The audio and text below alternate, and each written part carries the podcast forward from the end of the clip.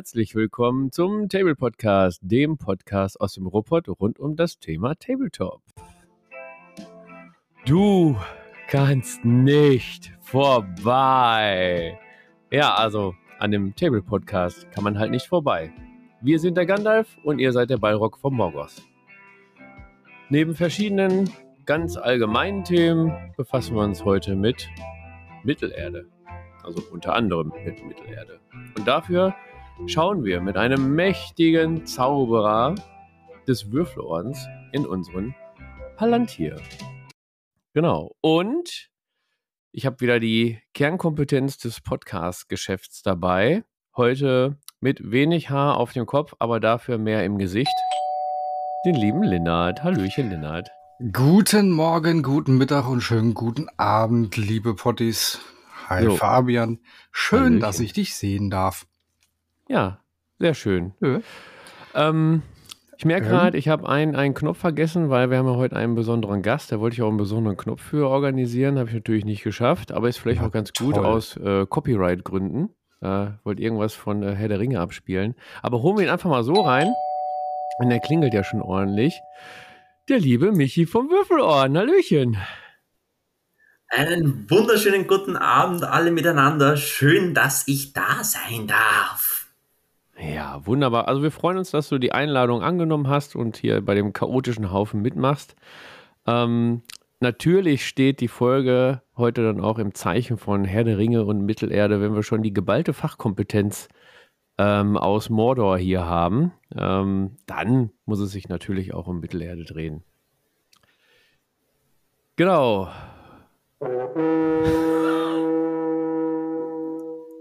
Ah, wie, wie, herrlich das ist, wenn mir keine Überleitung einfällt. Aber das Horn, das, wie heißt das Horn? Fangen wir direkt mal an. Wie heißt das Horn, das äh, Gimli äh, gepustet hat da in äh, Helms Klamm?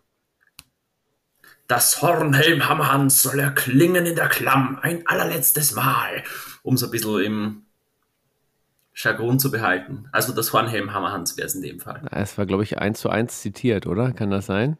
Ja. ja. ja. Mega. Okay, also das Horn, Helm, Hammer, wer, warte nochmal. Das Horn, Helm, Hammer, Hans. Hammer Hans. So, der Hans. Also nicht Hammer Hans, nicht der Hans, ja? sondern der Hammer Hand. Von, also von Hand. Hans der Hammer. Ich bleibe jetzt beim Hans. Genau. oh ja, wir wollten uns auf jeden Fall bei euch bedanken, dass ihr uns überall hin verfolgt. Instagram, YouTube und Podcast-Portalen. Ihr kennt's.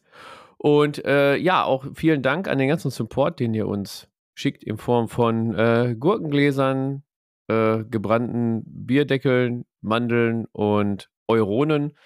Äh, so hier auch wieder äh, der liebe Nick von den Freebooters, der hat auch nochmal ein paar Dublonen hier rüber verschifft. Ähm, ja, vielen Dank, schöne Grüße. Keine Ahnung, wo du gerade bist. Wir denken immer an dich. Weißt du Bescheid, Schätzelein. Ja. Und wenn ihr Vorschläge zu Themen habt oder Fragen, Top 3 oder so, schickt die uns gerne zu über Instagram oder hier äh, info at tablepod.de. Könnt ihr uns zukommen lassen über den Discord. Wenn ihr meint, ey, über das Thema müsst ihr unbedingt reden, dann haut rein. Wir hauen auch rein. Michi, ähm, du weißt, jetzt kommt der Zungenlockerer und äh, wir lockern damit unsere Zungen. Ich denke mal, du wirst auch ein bisschen dazu beitragen, dass du uns beide heute ertragen kannst, oder? Also was, was spülst du dir denn heute den Rachen runter? Also eigentlich sollte ich mal irgendwelches Hochprozentiges reinkippen, damit ich euch aushalte. Ähm, aber ihr kennt ja. sicher diese schwarze Plörre, die die Uruks während, äh, während dem zweiten Teil da saufen. Also ungefähr das gleiche Zeug ist bei mir. Also ähm, ich nenne jetzt keinen Markenname, es fängt mit C an und hört mit Ola auf. Ähm, Entsprechend, ja, ich bleibe ja. Anti heute. War echt? Ja. Ja, aber du kannst Doch, nicht schlafen von dem ganzen Koffein, kannst du hinterher nicht schlafen, bist dann total aufgedreht und äh, das ganze Fachwissen. Ja, siehst du. Das ganze Fachwissen sprudelt gleich aus dir heraus. Echt. Mehr nicht? Okay, ja gut, dann musst du da durch. Dann musst du uns halt Mythos. so ertragen. Selber schuld dann, ne? Selber schuld. Ähm, Lennart, was sagt die Spezialitätenbrauerei? Brauerei? Nicht Brauerei, es ist eine Brennerei. Ja, Was hab ich, ich gesagt? Brauerei. Völliger Quatsch. Ja, richtig. Nein, ich habe äh, natürlich wieder meinen Edelstahl rum von der Märkischen Spezialitätenbrennerei dabei, den ich mir genüsslich hinter die Binde kippen werde. Und was ebenfalls schon Tradition ist, was nicht fehlen darf, ist das Hagener Urquell mit Kohlensäure versetzt. Ja, das reicht, denke ich. Die Flasche ist noch mehr als halb voll. Trinkst du eigentlich auch was anderes? Was, also etwas, was nicht aus Hagen kommt? Nee, ne? Aktuell nicht. Nein. Und die letzten, nicht. letzten Folgen auch nicht. Also, ja, warum, soll ich, warum sollte ich was ändern? Support your local dealer. Richtig. Ja. Nicht nur bei, bei den Püppchen, sondern auch, aber da kommen wir ja nachher noch drauf zu sprechen, ne? Genau. Ein bisschen, bisschen anspoilern, ja. Ja, ich bin natürlich meinem Portugal treu, also solange er noch existiert. Ihr wisst, das geht recht schnell. Ähm, schraubt mir dann, ich habe eigentlich die Deadly Combination, ne? Noch eine Maracuja-Fassbrause und ein, hinterher noch ein Tutgut, weil ähm, ich bin auch ein bisschen angeschlagen, deswegen brauche ich einen Tutgut, denn Tutgut tut gut. Ihr kennt's. Und das geht dann gleich richtig ab. Aber Jetzt, äh, wenn ihr euch fragt, wer ist der Michi überhaupt und was hat er mit so einem Würfelorden zu tun? Ist der in irgendeiner Sekte oder so? Ähm, ja, wir stellen, also Michi stellt sich gleich selber noch vor, aber wir wollen ihn natürlich auch noch ein bisschen ausquetschen. Nee, oder wir machen es andersrum. Michi stellt sich kurz vor, er erzählt kurz, wer er ist, wo er herkommt und warum er überhaupt hier ist. Und dann machen wir noch ein schönes Spielchen mit Michi. Michi, erzähl mal. Was bist du und wo kommst du weg und warum überhaupt? Ich habe mir jetzt echt wieder ein Zitat verkneifen müssen. Also jetzt hätte eigentlich ziemlich gut das Zitat von Gollum aus dem Hobbit gepasst mit den Spielchen spielen. Ähm, ja, ich versuche nicht, nicht den ganzen Podcast irgendwelche Herr der Ringe Zitate rauszuhauen, weil sonst glaube ich, gerne. oh doch, auf jeden Fall. Mach. Nicht zurückhalten, alles raus damit. Äh, wird das für euch da draußen ein bisschen anstrengend. Also, ich darf mich kurz vorstellen, ich bin der Michi, bin der Ordenschef, sagen wir es mal so, äh, bei uns vom Würfelorden. Wir sind eine kleine Spielegruppe aus dem Raum Niederösterreich, das heißt äh, das Bundesland, was Wien einschließt. Also entsprechend der wunderbare Dialekt, den ihr vernehmen dürft, ist ein, eine harmlose Variante des Niederösterreichischen. Ähm, unsere Spielgruppe spezialisiert sich auf das mittlere Tabletop-System. Das heißt, wir sind insgesamt jetzt schon 20 Spieler bei uns im Raum ähm, und haben entsprechend auch einen YouTube-Kanal, wo man vielleicht schon das ein oder andere Mal mein liebliches Stimmchen vernommen hat, ähm, wo wir uns eben auch primär mit dem Thema Mittelerde auseinandersetzen. Jo. Ja, kurz und knapp. Der Rest kommt gleich, ne? Also Würfelorden haben wir ja schon ein paar Mal hier fallen lassen im, im Podcast. Also wer sich über das Tabletop-System Mittelerde informieren will, der ist beim Würfelorden da bestens aufgehoben. Battle Reports, ihr habt, was habt ihr alles im Petto? Battle Reports, äh, also, also grundsätzlich Taktik, alles, normal, ne? jede zweite Woche ein Battle Report, dann gibt es entsprechend noch relativ viel mit Alternativmodellen. Viele von den Modellen von Games Workshop sind zwar wunderschön, aber schon ein bisschen veraltet. Und gerade um ein bisschen Vielfalt reinzubringen, gibt es einfach fantastische andere Modelle. Das heißt, auch mit dem beschäftigen wir uns. Ähm, wie du sagst, Taktikvideos. Jetzt bin ich gerade dran, die ganzen neuen Battle Host Boxen aufzuarbeiten, wie man am besten als Anfänger mit denen ähm, weiterarbeitet. Ich habe übrigens gemerkt, du hast das Video dazu nicht gesehen. Ich habe nämlich extra noch einen Shoutout im Mordor, also Battlehost Box für dich rausgehauen. Ähm, damit Verdammt, du erwischt. Ja, damit du fleißig da weitermachst. Ähm, ja, also grundsätzlich alles, was das Herz begehrt, wenn es um Mittelerde geht, ist bei uns richtig. Ja, mega. Ja, äh, habe ich auch direkt eine passende Ausrede. Ich wollte mich nämlich erst nächstes Jahr mit äh, Herr der Ringe befassen. Und dann wäre es mir wahrscheinlich spätestens aufgefallen. Aber aus der Nummer komme ich auch nicht mehr raus. Ne? Deswegen gehen wir ganz schnell in, in eine Rubrik, die die, ähm, die die Potties, die uns von Anfang an kennen, die kennen die Rubrik schon. Die haben wir schon lange nicht mehr gemacht. Glaube ich, in den ersten Folgen tatsächlich, wo wir uns vorgestellt haben. Jetzt graben wir sie wieder aus, weil den Michi, den müssen wir auch natürlich vorstellen. Und jetzt gibt es zum ersten Mal einen Jingle für diese Kategorie. Ja, guck nicht so, Lennart, ist nichts Besonderes. Also ich habe einfach irgendwo drauf geklickt und dachte mir, ja, okay, schlimmer geht auch nicht. Ähm, genau, also die Kategorie heißt entweder oder. Ja, frag mich nicht, wie ich auf den Jingle gekommen bin. Ist egal. Ähm, der Michi kriegt jetzt nämlich, damit wir Michi ein bisschen, bisschen besser kennenlernen, kriegt er jetzt entweder oder Fragen. Also wir stellen so Fragen wie äh, Currywurst oder Pizza. So, und dann kann er sich für eine Sache entscheiden und noch einmal kurz ein bisschen erläutern, warum. Und dann hinterher kennen wir nämlich in- und auswendig. Lennart und ich, wir haben die Entweder-Oder-Fragen. Also ich frage mich jetzt gar nicht, ob er überhaupt Bock darauf hat. Der muss ja jetzt einfach durch. Ähm äh, Lennart, hast du die Fragen auch vor dir liegen? Natürlich, professionell ja. vorbereitet. Mega, dann darfst du auch beginnen. Du kannst von mir aus wild durcheinander, wie du möchtest. Wir müssen auch nicht alle nehmen. Kommt drauf an, wie lange wir den Michi quälen wollen. Ja, wir machen alle. Die sind alle okay. so super. Dann hau raus. Dann fangen wir von oben nach unten an. Äh, entweder oder Nummer eins, Gandalf oder Saruman. Das ist ähm, komplexer als man glaubt, aber tatsächlich eigentlich von der, äh, von der Story her bin ich bei Saruman. Weil, äh, weil eine deutlich tiefere Story, wenn man sich eigentlich bedenkt, von der, von der Entwicklung des Charakters. Gandalf wird zwar, levelt zwar irgendwann ab, dass er sagt, okay, ich habe jetzt auch diese, die Mega-Skills, aber ähm, wirklich eine Charakterentwicklung hat er gar nicht so extrem, aber was einen noch nicht wundert, er ist ewig alt. Auf der anderen Seite haben wir bei Saruman wirklich die, die, äh, die Entwicklung von, ich probiere zuerst, dass ich äh, selber ein dunkler Herrscher werde und gleichzeitig der mentale Verfall durch den Palantir und dergleichen, das ist schon ziemlich cool. Ähm, und die Entwicklung zu Saruman, den äh, Saruman der vielen Farben, was ja viele, die, den, die das Buch nicht gelesen haben, gar nicht kennen. Also da gibt's extrem viel Story einfach dahinter, was cool ist. Drum bin ich wahrscheinlich eher bei Saruman, vor allem weil der Schauspieler halt echt ein Wahnsinn ist, wenn man sich überlegt, dass, dass, dass er als einziger in Tolkien wirklich kenn, persönlich kannt hat. Und das ist schon richtig cool. Drum Team Saruman. Also man merkt, da ist ordentlich Hintergrundwissen bei Michi vorhanden. Ähm, ich hätte ja gesagt, ähm, Gandalf hat den weißen Riesen gefunden. So ist das einzige Upgrade, was er im Film bekommen hat, hinterher, ne? wegen seiner weißen Weste. Das war ganz anders. Er hat die anderen weggeschickt, damit er einen Balrog killen kann und die XP kriegt. Ah, okay, ja. ich hätte vielleicht vor der Folge nochmal gucken sollen, tatsächlich, ja. Ja, hätte ich jetzt nicht gedacht. Ich dachte, die sind so alle immer so pro Gandalf, weil Saruman hier der Buhmann ist, so im, im Film und Genau, aber der Hinweis schon mal zu den Büchern ist gut, da kommen wir ja später nochmal drauf zu sprechen. Wer das Buch nicht gelesen hat, äh, macht kurz Pause, lest nochmal alle Bücher nach und dann äh, gerne weiterhören, weil ähm, heute geht es hier richtig an den Kragen hier. Das Gehirn wird ge gefördert. So, nächste Entweder-Oder-Frage. Ähm, ganz einfach, aber ich bin sehr gespannt, weil das eine Frage ist, die uns, die viele von uns eigentlich jetzt beschäftigt.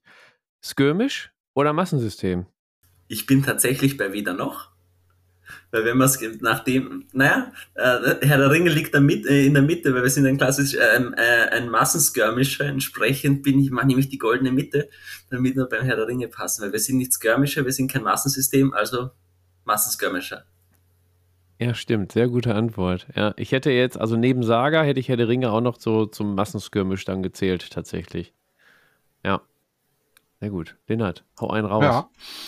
Ja. Ähm, gepflegte Partie Herr der Ringe oder Herr der Ring Film schauen? Da geht kein beides, oder? Gleichzeitig? Nein.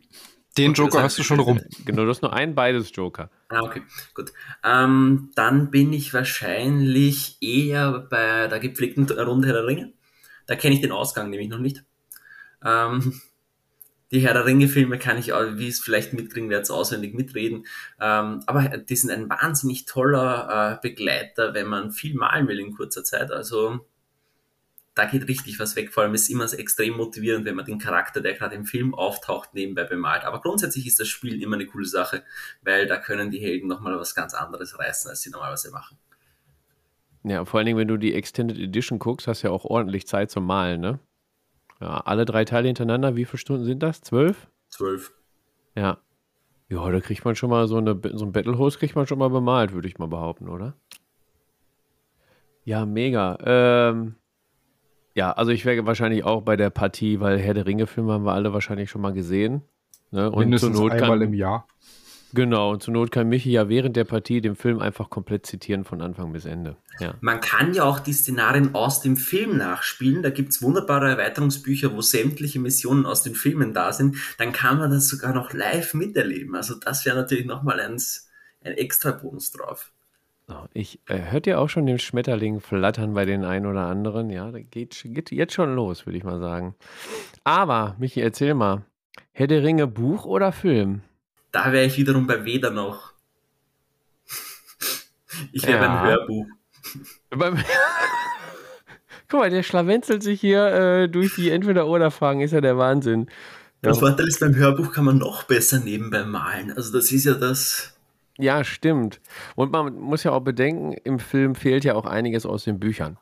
Ne? Wobei man wirklich sagen muss, also Herr der Ringe ist wahrscheinlich einer der best adaptierten Filme, meiner Meinung nach, mhm. ähm, weil sie es halt wirklich geschafft haben, dass sie das, was sie rausgenommen haben, nicht irgendwie, ich sage einmal, vergewaltigt haben, sondern es ist halt einfach, sie haben, äh, sie haben das schon recht vernünftig gemacht, was sie gekürzt haben. Drum, ähm, aber es lohnt sich auf jeden Fall das Lesen. Also man lernt sehr viel Background-Wissen. Ja. Ich sag mal, hätten sie die Herr der Ringe Filme später angefangen, wären sie wahrscheinlich auch zu einer Serie geworden. Dann wäre es wahrscheinlich, hätten wir wahrscheinlich alles aus den Büchern da bekommen. Jetzt so, die steht hier gar nicht drin, die Frage aber immer so an euch beide. Würdet ihr lieber die Herr der Ringe Filme nochmal als Serie bekommen oder äh, reichen euch die Filme eigentlich? Ich brauche sie nicht als Serie. Ganz ehrlich. Ich glaube auch ja. nicht, weil ich weil das wird das Ganze ziemlich ziehen.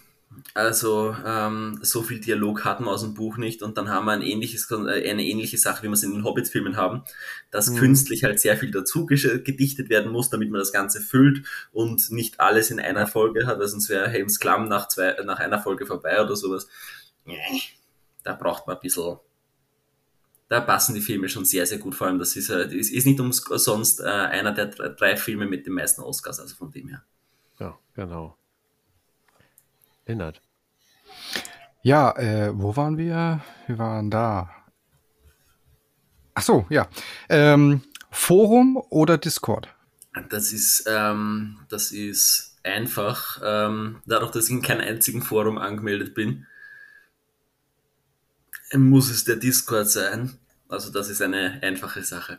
Habt ihr denn Würfelorden-Discord? Wir haben einen Würfelorden-Discord. So, wo kriegt man denn den Link her? Ist unter jedem Video verlinkt. So, also, wer noch kein Video geguckt hat, guckt doch mal, oder wer Videos geguckt hat, guckt auch mal in die Beschreibung rein. Denn da stehen die ganzen wichtigen Links, wie äh, Instagram, Facebook. Äh, YouTube braucht man nicht, weil man ja selber auf YouTube gerade ist. Und der Discord zum Beispiel. Ne? Genau. Ja, Forum ist so ein äh, aussterbendes Ding. Es gibt aber noch die Alteingesessenen, die sich vielleicht noch daran klammern, wie äh, Gollum an den Ring. Ja, kommen wir dann mal zur nächsten Frage und da bin ich jetzt auch gespannt, weil äh, du bist jetzt so genau in der Mitte, würde ich mal behaupten. Ähm, YouTube oder Podcast? Sag nichts Falsches. Beides. Äh, ja, beides, genau. Okay, konsumieren, Podcast, produzieren, YouTube. Ah, okay, also du produzierst lieber YouTube-Videos, als sie dann auch zu gucken. Also andere, deine eigenen vielleicht nur mal. Sagen wir mal so, meistens, wenn ich die Zeit hätte, ein YouTube-Video zu, zu, zu schauen, nutze ich die Zeit, dass ich selber eins mache. Weil äh, da muss ich aktiv aufpassen und dann, das heißt, ich kann auch Videos schneiden und bekomme dadurch den Content fertig.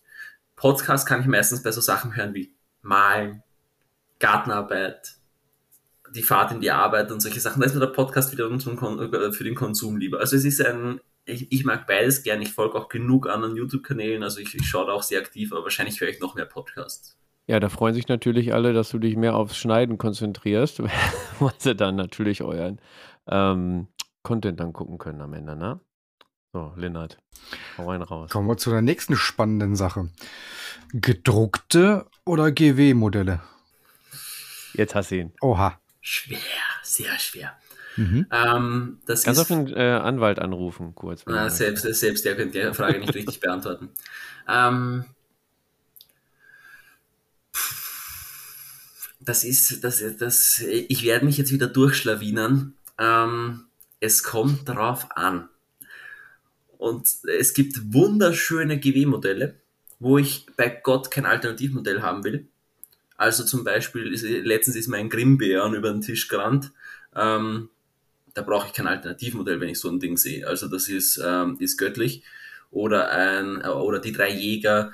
Also gerade Heldenmodelle mag ich meistens die GW-Varianten mehr, weil sie halt wirklich nah am Film sind und alles. Aber wenn es um, um Vielfalt geht, sind die gedruckten Sachen meistens besser. Dadurch, dass man einfach sagen muss, ähm, zum Beispiel nehmen wir die Orks her, die klassischen Mordor-Orks, wunderschöne Modelle. Ich weiß nicht, wie viele von denen ich habe und wie viele ich von denen umgebaut habe aber die sind halt doch jetzt schon bald 20 Jahre alt. Und da ist halt auch cool, wenn man ein bisschen Varianz reinbringt. Also die Mischung macht's, aber ich sag mal, dadurch, dass es in dem System um vor allem Helden geht, bin ich bei GB. Oh. Angefangen, sich durchzuschlawinern und am Ende doch entschieden. Ich finde es witzig, dass der Ösi sich durchschlawinert. Also auch noch ja. ein schönes Wortspiel mit reinbringt. Mega, ey. Also passt auf jeden Fall schon mal gut hier rein in die Truppe. Ähm, ja, nächste, nächste Frage, finde ich auch ganz interessant, betrifft ja dann wahrscheinlich auch deine Battle Reports. Ähm, High-End-Bemalung oder einfach schnell aufs Feld? Ich bin absolut nicht der Typ für High-End-Bemalung. Ähm, High-End-Bemalung. Nein, ähm, ich, ich, ich, ich mache einen guten Tabletop-Standard und möchte es aufs Spielfeld bringen. Ähm, der Lindert hat sicher mitgekriegt, ich habe in dem Jahr 1000 Modelle angemalt, das geht nicht mit High-End-Bemalung. Ähm, das muss ein gewisses, ein gewisses Mittelmaß sein. Aber ich sage so, ich will es nicht hinrotzen, aber ein, ein vernünftiger Tabletop-Standard ist gut. Also hättest du weniger Content produziert und mehr Podcast gehört, hättest du mehr Zeit gehabt in die Bemalung, dann wären die alle High-End gewesen wahrscheinlich, ne? Glaube ich nicht. Na. Ja, und wir hätten auch nichts zu gucken gehabt. Stimmt, das war wieder recht. Lini Baby. Och nee, hat er nicht gesagt, ne? Ach du Schweinebacke.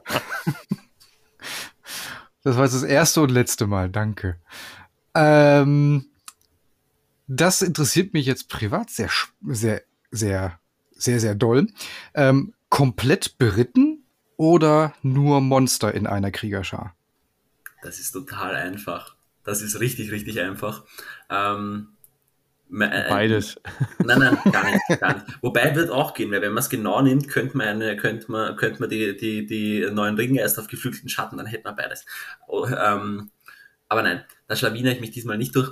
Es ist äh, eindeutig äh, all-mounted, also alles Briten, weil ich bin ein wahnsinniger Rohan-Fan. Ich spiele Rohan äh, seit der ersten Stunde und das war auch meine dritte Armee. Ich habe nicht damit angefangen und das war auch gut so, ähm, aber es ist die Armee, die sich am längsten hält, wo ich wahrscheinlich die meisten Modelle im Keller habe und auch ähm, am meisten geflucht habe übers Pferde bemalen. Eine Hassliebe, ja. ja sehr ah. gut. Ja, äh, fällt mir kein passendes Zitat ein, deswegen gehe ich zur nächsten Frage über. Und äh, ja, die ist auch ganz spannend. Und da beziehen wir uns jetzt auf Buch und Film. Ist egal, kannst du ja aussuchen. Aber die Frage ist, Herr der Ringe oder Hobbit? Was ist dir denn lieber? Schwer. Das ist, die, die Frage ist nicht schwer, das ist eindeutig Herr der Ringe. Ähm, man muss halt einfach bedenken, dass der Hobbit ein Kinderbuch war. Ist entsprechend auch geschrieben, finde ich aber, finde ich wahnsinnig schön. Grundsätzlich. Dagegen möchte ich gar nichts sagen. Aber Herr der Ringe hat einfach viel mehr Tiefe und damit ist man aufgewachsen. Ähm, ich habe das erste Mal Herr der Ringe gesehen in der zweiten Klasse, glaube ich. Ähm, entsprechend für mich ist das so richtig, ah ja, das muss sein und äh, drum eindeutig Herr der Ringe. Auch das Buch ist deutlich inhaltsstärker und einfach mit besseren Charakteren. Auch wenn ich sagen muss, dass Thorin wahrscheinlich ganz knapp ähm, an den Top-Charakteren schabt. Ja, ist schon eine geile Sau, wer so einen Eichenstamm als Schild hat. Ja, mega. Aber die eine Frage, Lindert, die haben wir jetzt doppelt, also du stellst die letzte. Ja. Oh, gebührt mir die Ehre, das ist aber schön. Ja. Ähm, Pinsel oder Airbrush? Ich habe keine Airbrush. Mist. Okay, das war einfach, scheiße. aber hättest du eine Airbrush und könntest damit umgehen? Würde ich trotzdem pinseln. Allein, ah. weil mir die Arbeit nämlich zu viel wäre, dass ich das Ganze aufbaue. Deswegen habe ich keine Airbrush. Oh, okay. Alles ich bin klar. eine faule Socke. Mega, mega. Boah, ich bin gerade über, überlegen, ob wir die Folge der Ösi, der sich durchschlawinert, nennen, weil mir das Ganze im Gedächtnis geblieben ist. Ja. ja, also ich bin auch hart am. Okay, pass auf. Wir gucken erstmal, was bei uns abgeht. Und äh, ja, gut, die Potties kennen uns beide, Lindert, uns kennen sie ja schon, ne? Ja. Wir können den ähm, Michi mal eine kurze Redepause, kann er sich erstmal überlegen. Also dann kann er gleich mal erzählen, ob er noch was anderes spielt außer Mittelerde. Ähm, bei mir ist kurz, deswegen fange ich heute mal an, Lennart. Äh, dann kannst du deine News raushauen gleich. Die sind bestimmt schon alle okay. gespannt, wie, wie jo, danke. Ähm, ja, ich muss sagen, momentan geht bei mir Malifaux sehr extrem ab, tatsächlich. Und zwar so im Sali-Mode tatsächlich. Ähm, ja, guck nicht. Ich habe schon wieder Vitrine ein bisschen umgeräumt, damit mehr Platz ist. Ähm, ja, wer das auf Insta ach, Instagram, sage ich schon, auf ähm, Discord gesehen hat, der wusste Bescheid. Was ich aber mal erzählen wollte, ist, äh, wir haben jetzt über Etsy, die ist ja so eine, so eine Plattform, keine Ahnung, was das für eine Plattform ist. Auf jeden Fall haben wir da Malifo-Marker bestellt, weil es einfach die hübschesten Malifo-Marker sind. Ähm, waren auch relativ teuer tatsächlich und dann noch mit Versand war auch teuer, aber haben wir auf die Zähne gebissen, äh, mussten wir durch, wir wollten ja vernünftige Marker haben. Doch dann kam der Knaller. Hat natürlich keiner darauf geachtet, dass die Dinge aus England kommen. Ja, Lennart Nein, nicht Ja, genau. Und dann lag es beim Zoll. Genau. Ich denke mir, ja, kann ja kein großes Paket sein. Es ist auch kein großes Paket, aber es hängt ja mit der Summe zusammen, die, die wir da bestellt haben. Also durften wir noch einmal 47,50 Euro für ein paar Acrylmarker nochmal an Zollgebühren. Ähm, ja, was ich damit sagen möchte, Leute, wenn ihr so eine Scheiße macht wie wir, guckt bitte, aus welchem Land ihr bestellt und für mich war das eine Lehre. Ich werde erstmal nichts mehr aus England bestellen, weil der Zoll meistens teurer ist als die Ware selber. Das ist unglaublich momentan. Ja. Was auch unglaublich ist, ist, ja gut, ihr kennt es, ich bin Schmetterling. Ähm, ich mach's kurz. Bloodfields und Summoners sind weg. Aber Lennart, nicht, äh, Moment, Summoners ich krieg hat der Jens. Ich krieg Schnappatmung. Ja, Summoners hat der Jens. Auch mit der Begründung, beim Jens sind sie gut aufgehoben und wenn ich spielen will, dann rufe ich den Jens an, gar kein Problem. Oder mir von ihm die schön bemalten Modelle aus und dann geht die Luzi ab. Nee, du musst doch mal gucken. Wir sind alt, wir haben keine Zeit. Wir müssen halt ein bisschen du bist minimieren. Alt. Ich bin alt, genau. Äh, dann hatte ich noch kurz überlegt und vielleicht könnt ihr ja mal in Discord oder in, in äh, Instagram mal drunter schreiben, was ihr davon haltet. Ich habe so ein bisschen Geländeproblem, weil klar, wenn man so Kinder hat und äh, nicht genügend Räume, muss man irgendwann mal ein bisschen umplanen. Kinder wollen das eigene Zimmer haben. Ja, und dann sagt die Frau, aber deine ganzen Kisten, wo sollen die denn hin? Genau. Geländeproblem hatten wir schon mal in irgendeiner Folge besprochen. Ich hatte mal kurz überlegt, auf Battle Systems umzusteigen. Ähm, Könnt ihr ja mal in Discord und Co. mal drunter schreiben, was ihr dazu haltet. Ja, hier meine beiden äh, Mitpodcaster. Äh, ich habe sie gerade erst gerade erst verkauft, weil ich es nicht genutzt habe. Echt?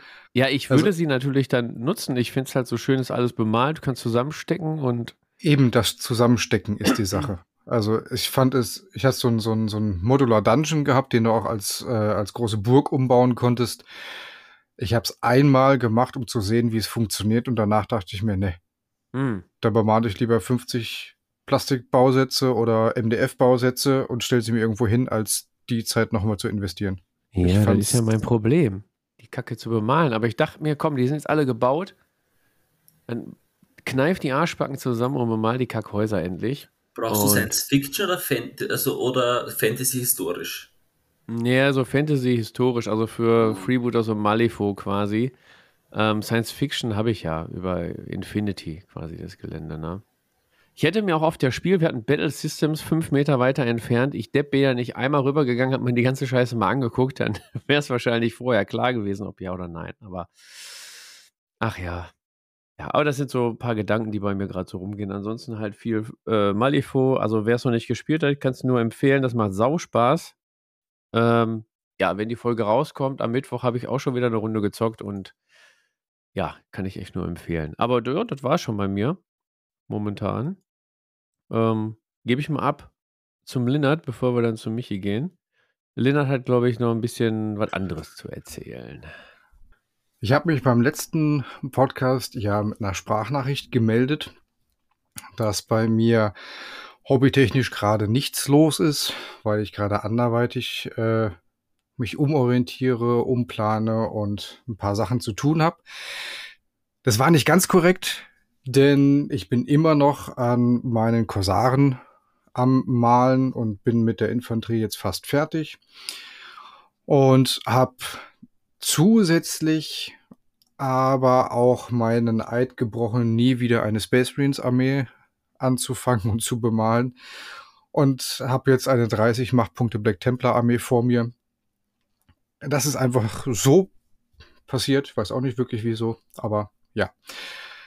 Zu der anderen Sache, dass ich äh, jetzt hobbytechnisch demnächst und leider auch Table Podcast mäßig demnächst mich ein bisschen zurückziehen werde, ist, dass ich jetzt letzten Samstag auf Facebook schon bekannt gegeben habe, dass ich wahrscheinlich Ende Februar 2023 Games Workshop als Arbeitgeber verlassen werde und werde in dem Zeitraum Anfang nächsten Jahres mit Linnerts Tabletop Zirkus in Hagen, Nordrhein-Westfalen, einen eigenen Tabletop Gesellschaftsspiele Laden eröffnen.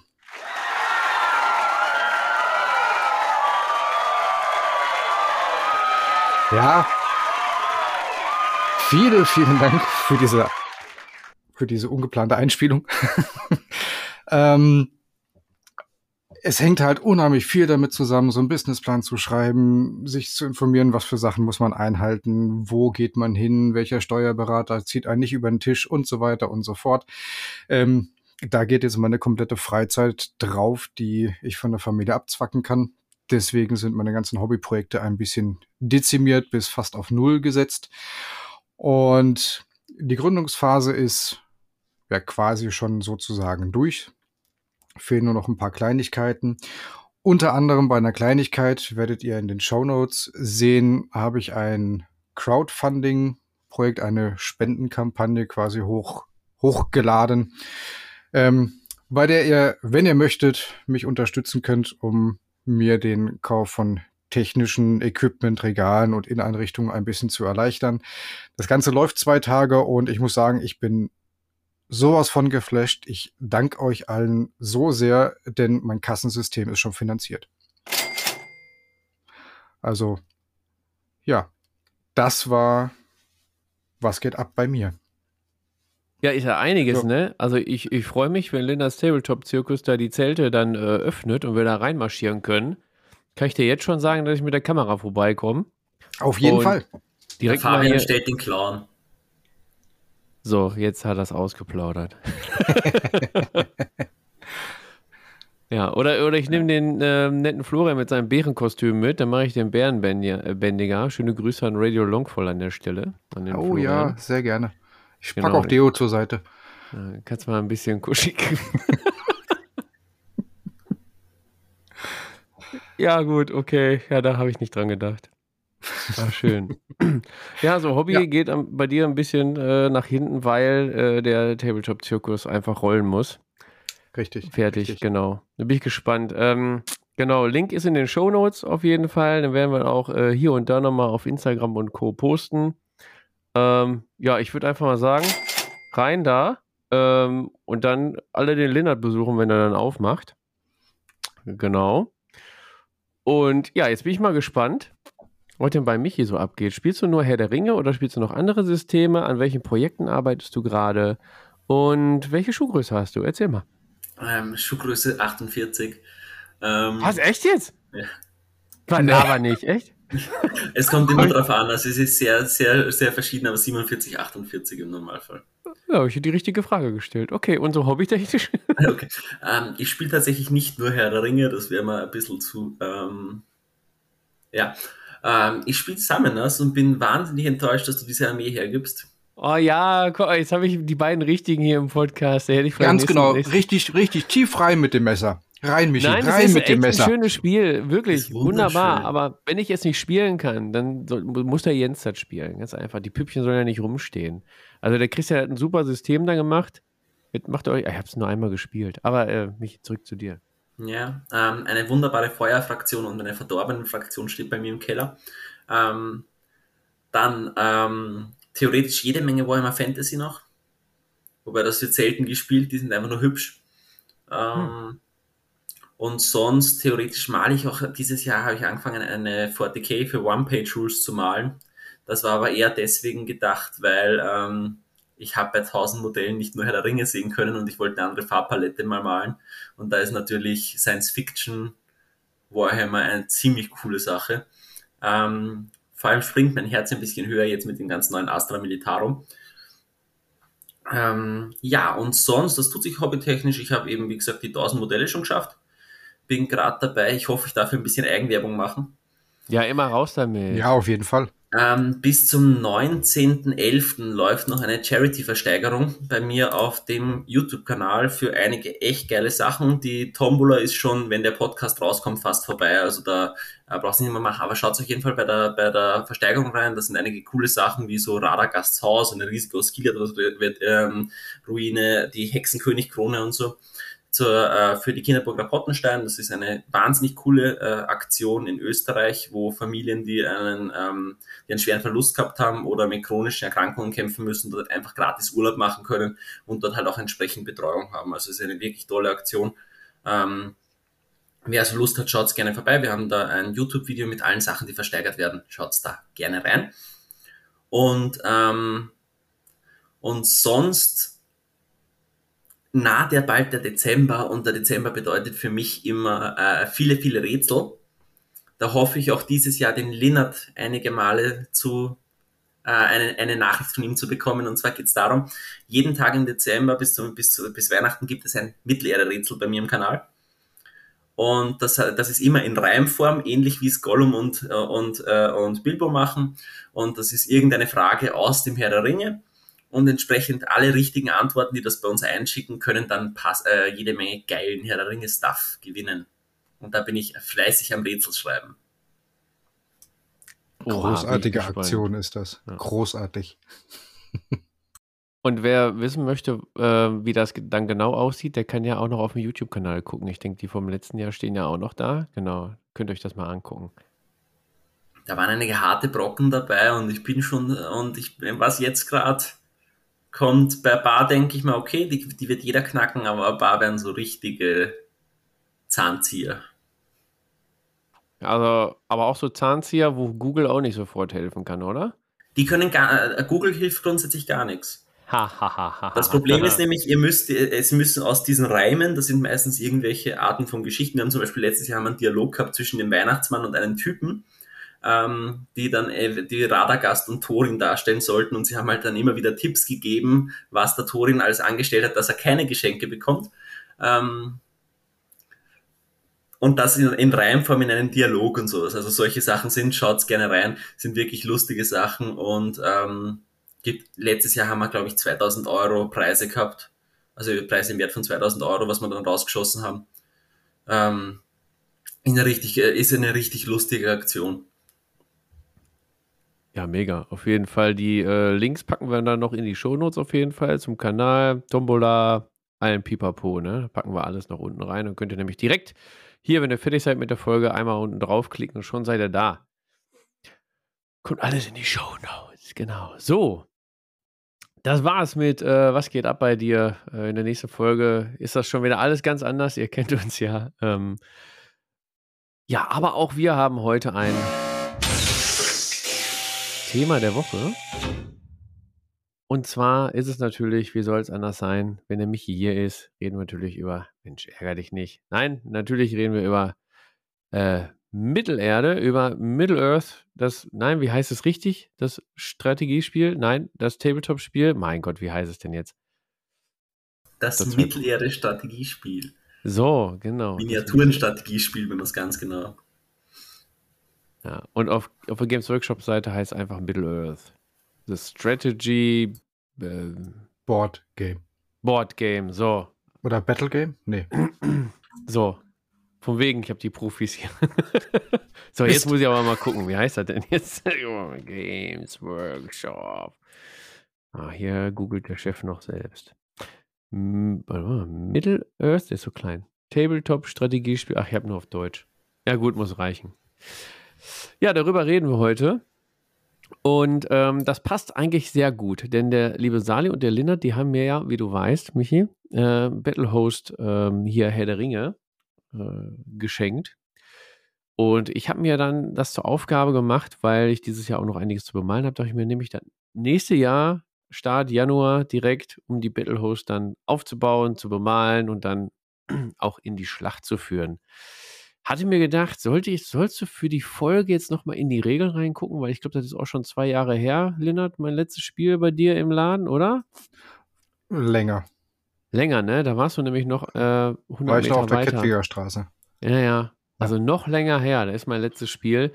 Aber das ist, das ist gar nicht schlimm, weil ich ja. hatte vor einiger Zeit im Laden jemanden, der hat vor zehn Jahren aufgehört und hat wieder eine Partie gespielt und meinte danach, ich wusste ja noch alles, ist ja fast genau wie früher. Ja, der hat aber nicht so ein Goldfischgehirn wie ich. Ne? Das ist klar. Ähm, Jetzt traue ich dir mal was zu und dann machst du es wieder kaputt. Vor allem wechselt ja nicht jeder die Systeme wie die Unterwäsche. So einmal im Jahr oder was? ja.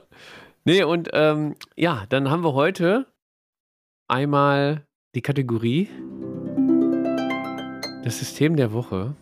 Und ähm, genau, wir haben den Michi vorher mit dem Knebelvertrag dazu gezwungen, heute einmal eins seiner Lieblingsspiele oder sein Lieblingsspiel einmal vorzustellen. Ich denke, der Linnert wird dann auch einschreiten können und äh, aushelfen. Denn ich spiele hier den, den Goldfisch, der es mal gespielt hat, aber sich nicht mehr wirklich daran erinnern kann. Ich bin sehr gespannt, was ich heute alles Neues lerne beim Mittelerde-Strategie-Spiel. Habe ich schon wieder vergessen. Okay. Michi, wir sind gespannt. Also für, auch für alle, die das Spiel nicht kennen, jetzt kannst du mal ordentlich Werbung machen.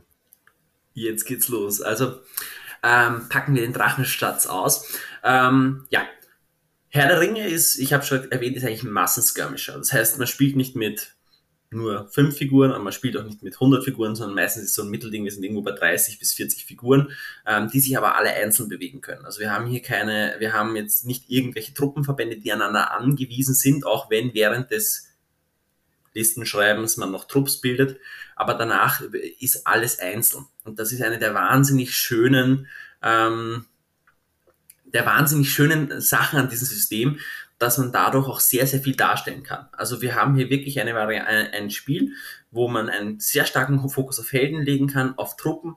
Hier ist ein wahnsinnig ausgeglichenes Spiel. Ihr könnt einen Aragorn aufs Feld packen, der kann mega performen wie im Film oder er kann wahnsinnig abkacken. Ähm, was ich einfach schön finde. Also wir haben hier wirklich, ihr könnt alles spielen, ihr könnt eure Momente aus den Filmen nachzocken, das heißt auch extrem coole erzählerische Kampagnen mit den Kampagnenbüchern, die es gibt, wo man wirklich die Filme nachspielen kann, sämtliche Bücher, sämtliche Sachen aus den Büchern und so weiter. Und man kann aber auch wirklich hart kompetitiv spielen. Also die Turnierszene ist auch wahnsinnig aktiv in Mittelerde und ähm, da ist auch eine super Sache. Wir haben hier keinen Power Creep. Also anders als bei vielen Systemen, gerade ich möchte jetzt niemanden auf den Fuß nehmen, aber Hause Games Workshop hat es leider ab und zu, ähm, dass das Neueste immer das Beste ist. Das ist bei, äh, bei Herr der Ringe nicht so, weil man kann eigentlich mit fast jeder Armee auf ein Turnier gehen und hat Chancen. Natürlich, es gibt welche, die besser geeignet sind und welche, die schlechter geeignet sind, je nach Szenarien und dergleichen. Aber grundsätzlich, ihr könnt wirklich spielen, worauf ihr Bock habt. Und das finde ich wahnsinnig cool. Und das Schöne ist, also was mir äh, allgemein sehr gut gefällt, ist natürlich absolut das Setting. Das muss man einfach sagen, Herr der Ringe ist ein fantastisches Setting und nicht nur deswegen, weil es eben fantastisch ist, sondern auch, weil es wirklich grandios geschrieben ist, sondern es ist noch sehr nah an der Realität. Also es ist kein High Fantasy, sondern es ist sowas, wo ich sage, okay, ein Reiter kann das und das und ein Troll ist auch noch so realistisch. Das heißt, das ist nicht alles extrem abgehoben und wird nicht noch immer größer und größer und größer, sondern wir haben hier doch eigentlich, sind wir in einem sehr humanoiden Spielraum, sagen wir es mal so, was die, was die Charaktere angeht. Und ähm, es ist sehr beständig. Wir haben auch nicht viele Regeländerungen und dergleichen. Also das Spiel hat sich seit der letzten, also seit diese Edition angefangen ist, bis auf einige Erratas kaum geändert. Ähm, bevor ich jetzt euch endlos äh, zuschwalle, übergebe ich mal kurz an den Lindert, der wird wahrscheinlich noch was Besseres dazu sagen können als ich. Ich wollte nichts, nichts Besseres dazu sagen. Ich wollte einfach nur noch auf den Realismus eingehen, weil das ist nicht nur durch die Modelle und die Szenerie dargestellt, sondern auch in dem Regeltechnischen. Was, was zwar am Anfang abschreckt, dass man ein relativ umfangreicheres Regelwerkssystem vor sich hat, aber das mit gutem Menschenverstand einfach super schnell zu überblicken ist. Sowas wie wenn ich mit einem Bogenschütze durch mehrere, an mehreren Bäumen vorbeischießen möchte, dann muss ich für jeden einzelnen Baum einen Test machen, ob der Pfeil drin stecken bleibt. So, das ist für mich das Paradebeispiel schlechthin. Andere Systeme machen das im, ich stehe vorm Wald, ich würfel, okay, ich kann durch alle Wälder durchschießen. Pumps. Ja, Michi. ähm, gerade beim Thema, was du jetzt gesagt hast mit dem Entwegtests, was ich sogar noch als ein schöneres Paradebeispiel sehe, sind so Sachen wie Springen und Schwimmen. Man braucht es verdammt selten. Also wirklich, das ist sowas, ähm, wenn ich in einen von zehn Spielen mal springen muss, ist viel und wenn ich in einen von zehn Spielen, ähm, also in 20 Spielen schwimmen muss, ist es komisch. Aber es ist einfach perfekt abgedeckt. Beim Schwimmen ist es zum Beispiel so, es gibt eine Tabelle in einem tiefen Gewässer und je nachdem, wie schwerer euer, euer Modell gerüstet ist, desto eher wird es ertrinken. Das ist eine Regel, die ihr nicht oft braucht. Aber es gibt nichts Lustigeres, als wenn plötzlich ein Höhlendrache da säuft weil der Gegner halt gemeint hat, hey, er probiert das kleine Stück durch den Fluss zu schwimmen und auf einmal kackt der Höhlendrache ab. Es ist wahnsinnig lustig und bietet einfach auch extrem viel. Oder ähm, ich war im August auf der Berliner Meisterschaft und wir haben den Fall gehabt, ein Widerreiter wollte einen Goblin hinter einer Mauer angreifen und er musste einen Sprungtest über diese Mauer machen, weil sie so hoch war. Und wir haben gesagt, er, trau, er traut sich jetzt zu machen, aber es ist sicher, er würfelt eine Eins. Gut, würfelt die Eins. Darf das Ganze wiederholen weil der wieder das Springen gewohnt ist. Natürlich würfelt er wieder die Eins. Das sind einfach solche Sachen, die machen ein Spiel einfach so richtig schön erzählerisch, wenn man sich das vorstellt, dieser Widerreiter verkackt das rüberspringen und wird deswegen vom Goblin gefressen. Das sind einfach, das sind Momente, die man sich ewig merkt und das bietet einfach dieses System wirklich. Ähm, ja, Lynn, möchtest du noch was dazu sagen in die Richtung, bevor ich jetzt ähm, alles alleine monologisiere? Ich, ich hau schon da rein. Ich hau schon zwischendurch. Also, was, ich was hau mir mal rein. Ja. Ähm, sorry, Lennart. Und zwar, wenn wir mal so ein bisschen in, in die Regeln reingehen, ins Detail. Ähm, wir spielen ja unterschiedliche, genau. Einmal äh, tief reintauchen mit der dicken Rüstung und gehen wir unter. Ähm, ich habe jetzt hier zum Beispiel die Helden von Mordor auf, den Hexenkönig von Angmar. Da sehe ich jetzt das, das Profil. Ähm, vielleicht kannst du mal kurz erklären, wie das so ungefähr funktioniert. Denn ich sehe jetzt die, die Attribute B, wahrscheinlich Bewegung, K für Kampfgeschick, denke K ich mal. für Kampfgeschick, genau, beziehungsweise Beschussgeschick, je nachdem, wie man es. Genau, das sind nämlich zwei Werte, ne? Ja. Der eine ist für Schießen, der andere für Nahkampf wahrscheinlich, ne? Richtig. ne? Genau. Dann haben wir noch S und V, wahrscheinlich Stärke und Verteidigung.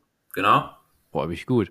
A für Attacke, L für Lebenspunkte und M für Moral du bist ja richtig stark. Es ist Mega. zwar M für Mut, aber, aber Mut, okay, alles klar.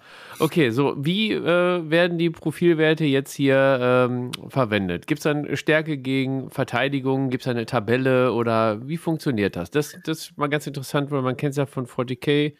Äh, Age of Sigma ist mittlerweile ein bisschen anders tatsächlich. Äh, Gibt es da Vergleichswerte oder wann trifft man jemanden, wann macht man Schaden? Also grundsätzlich ist es so, ähm, ein also Bewegung brauche ich glaube ich nicht erklären. Muttests werden dann relevant, wenn eine Armee gebrochen worden ist. Das heißt, wenn eine Armee mehr als die Hälfte verloren hat, dann muss, müssen die Modelle Mut testen, ob sie weglaufen, weil einfach eine gewisse, ähm, weil, weil die Moral gebrochen ist. Da können aber dann Helden dafür sorgen, dass die Truppen stehen bleiben. Aber auch eure Helden können euch weglaufen. Das ist auch sehr, sehr amüsant, wenn sowas dann mal passiert. Ähm, ja, Lebenspunkte ist auch klar. Und jetzt kommen wir einfach in den, äh, in den Nahkampf beziehungsweise Fernkampf. Beim Fernkampf ist es einfach so, der, es gibt einen Pluswert, auf den ich treffe. Gut, fertig. Gibt dann noch einen kleinen Modifikator, wenn ich mich bewegt habe. Äh, grundsätzlich kann ich nur schießen, wenn ich mich halb nicht mehr als die Hälfte bewegt habe, weil sonst kann ich mich nicht konzentrieren. Ähm, deswegen äh, gibt es dann Malus. Aber im Nahkampf ist es so, grundsätzlich bilden sich die Nahkämpfe immer möglichst klein. Das bedeutet, ähm, ich muss kleinstmögliche Nahkämpfe bilden ich kann jetzt nicht sagen, die drei kämpfen gegen einen und dafür drei vom Gegner auf den anderen, sondern es geht, ihr müsst schauen, wie dass ihr das, wenn ihr Base-Kontakte habt, in möglichst kleine zu teilen. Da gibt es eine wunderbare Grafik im Buch, das ist deutlich besser als was, alles, was ich jetzt euch hier erklären kann, weil schlussendlich ohne Bilder ist es einfach schwer, schwierig zu sagen. Und dann ähm, werfen beide Seiten die Anzahl der Attacken als Würfel. Die grundsätzlich gewinnt das höhere Würfelergebnis sollte das Würfelergebnis gleich hoch sein, gewinnt die Seite mit dem höheren Kampfgeschick. Und das ist nämlich das Spannende. Jetzt kann es passieren, dass ein Krieger von Minas Tirith einen Ballrock zuschlagen darf und nicht verliert, weil er in dem Fall ähm, höher gewürfelt hat als der Ballrock. Aber wenn sie gleich würfeln, gewinnt der Ballrock wegen des höheren Kampfgeschickes. Und da übergebe ich jetzt an den Lennart, weil er möchte zu etwas sagen. Ich wollte nur noch hinzufügen, dass es nicht die Summe der Würfel gezählt wird, sondern der einzelne Würfel. Also das hatte ich bei, bei einem Einsteigerspiel, dass er dann angefangen hat zu rechnen, okay, ich habe jetzt hier eine 3 und eine 4, das ist dann eine 7 und dann nochmal eine 3 dazu. Nee, es zählen die einzelnen Attackenwürfen für sich. Also das Beste, was man erreichen kann, ist wirklich die natürliche 6. Okay, jetzt habe ich hier den Hexenkönig von Angmar, der hat bei K eine 5 stehen. Das heißt, alles ja. 5 oder mehr trifft im Nahkampf. Nein. 5 oder drunter. Nein, nein, nein. Es gibt kein. Hm. Es ist nicht so wie bei Warhammer Fantasy, dass beide Seiten zum Beispiel zuschlagen dürfen. Es darf nur derjenige zuschlagen, der den Nahkampf gewinnt.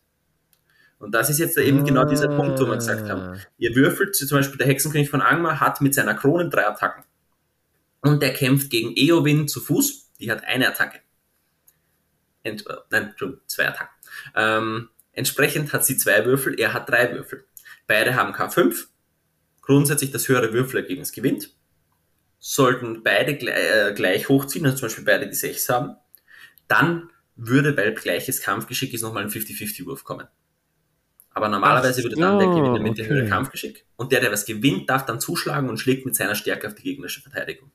Wenn jetzt beide eine 6 würfeln, aber der Hexenkönig zwei Sechsen würfelt? Das ist egal. Ist egal, es geht nur der höchste Wurf von einem Ein Würfel einziger kann. Würfel. Also wenn beide, du, kann, du kannst, beide Seiten können theoretisch 20 Würfel werfen und wenn es eine 6 ist, wird nie passieren, weil ihr werdet jetzt mit nichts 20 Würfeln schaffen, aber da würde ich auf diesen, diesen 50-50-Wurf nochmal äh, äh, eingehen, weil es ist ja im Regelwerk gesagt, es ist ein gut-böse Wurf. Weil da, ja, weil, weil da ist es so, das finde ich unheimlich spannend. Im Grunde ist es ja so aufgesetzt vom Spielsystem, dass du immer eine gute gegen eine böse Seite hast. Es kann oder es wird turniermäßig auch anders gehandhabt.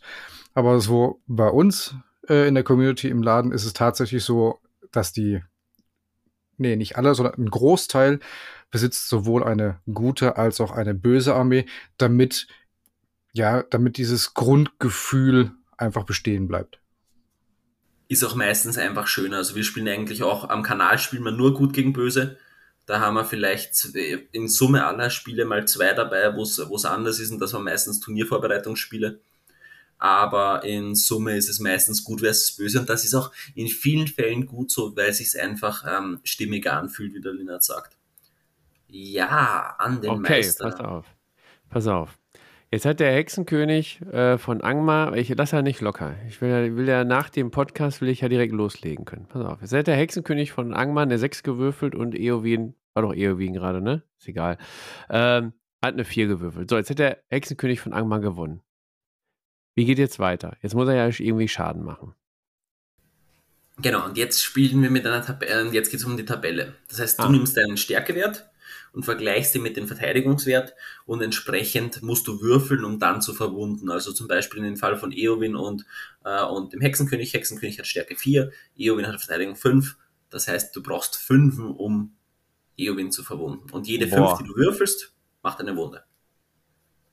Aber da hast du alle Attacken, die du vorher auch gewürfelt hast, zum Zuschlagen.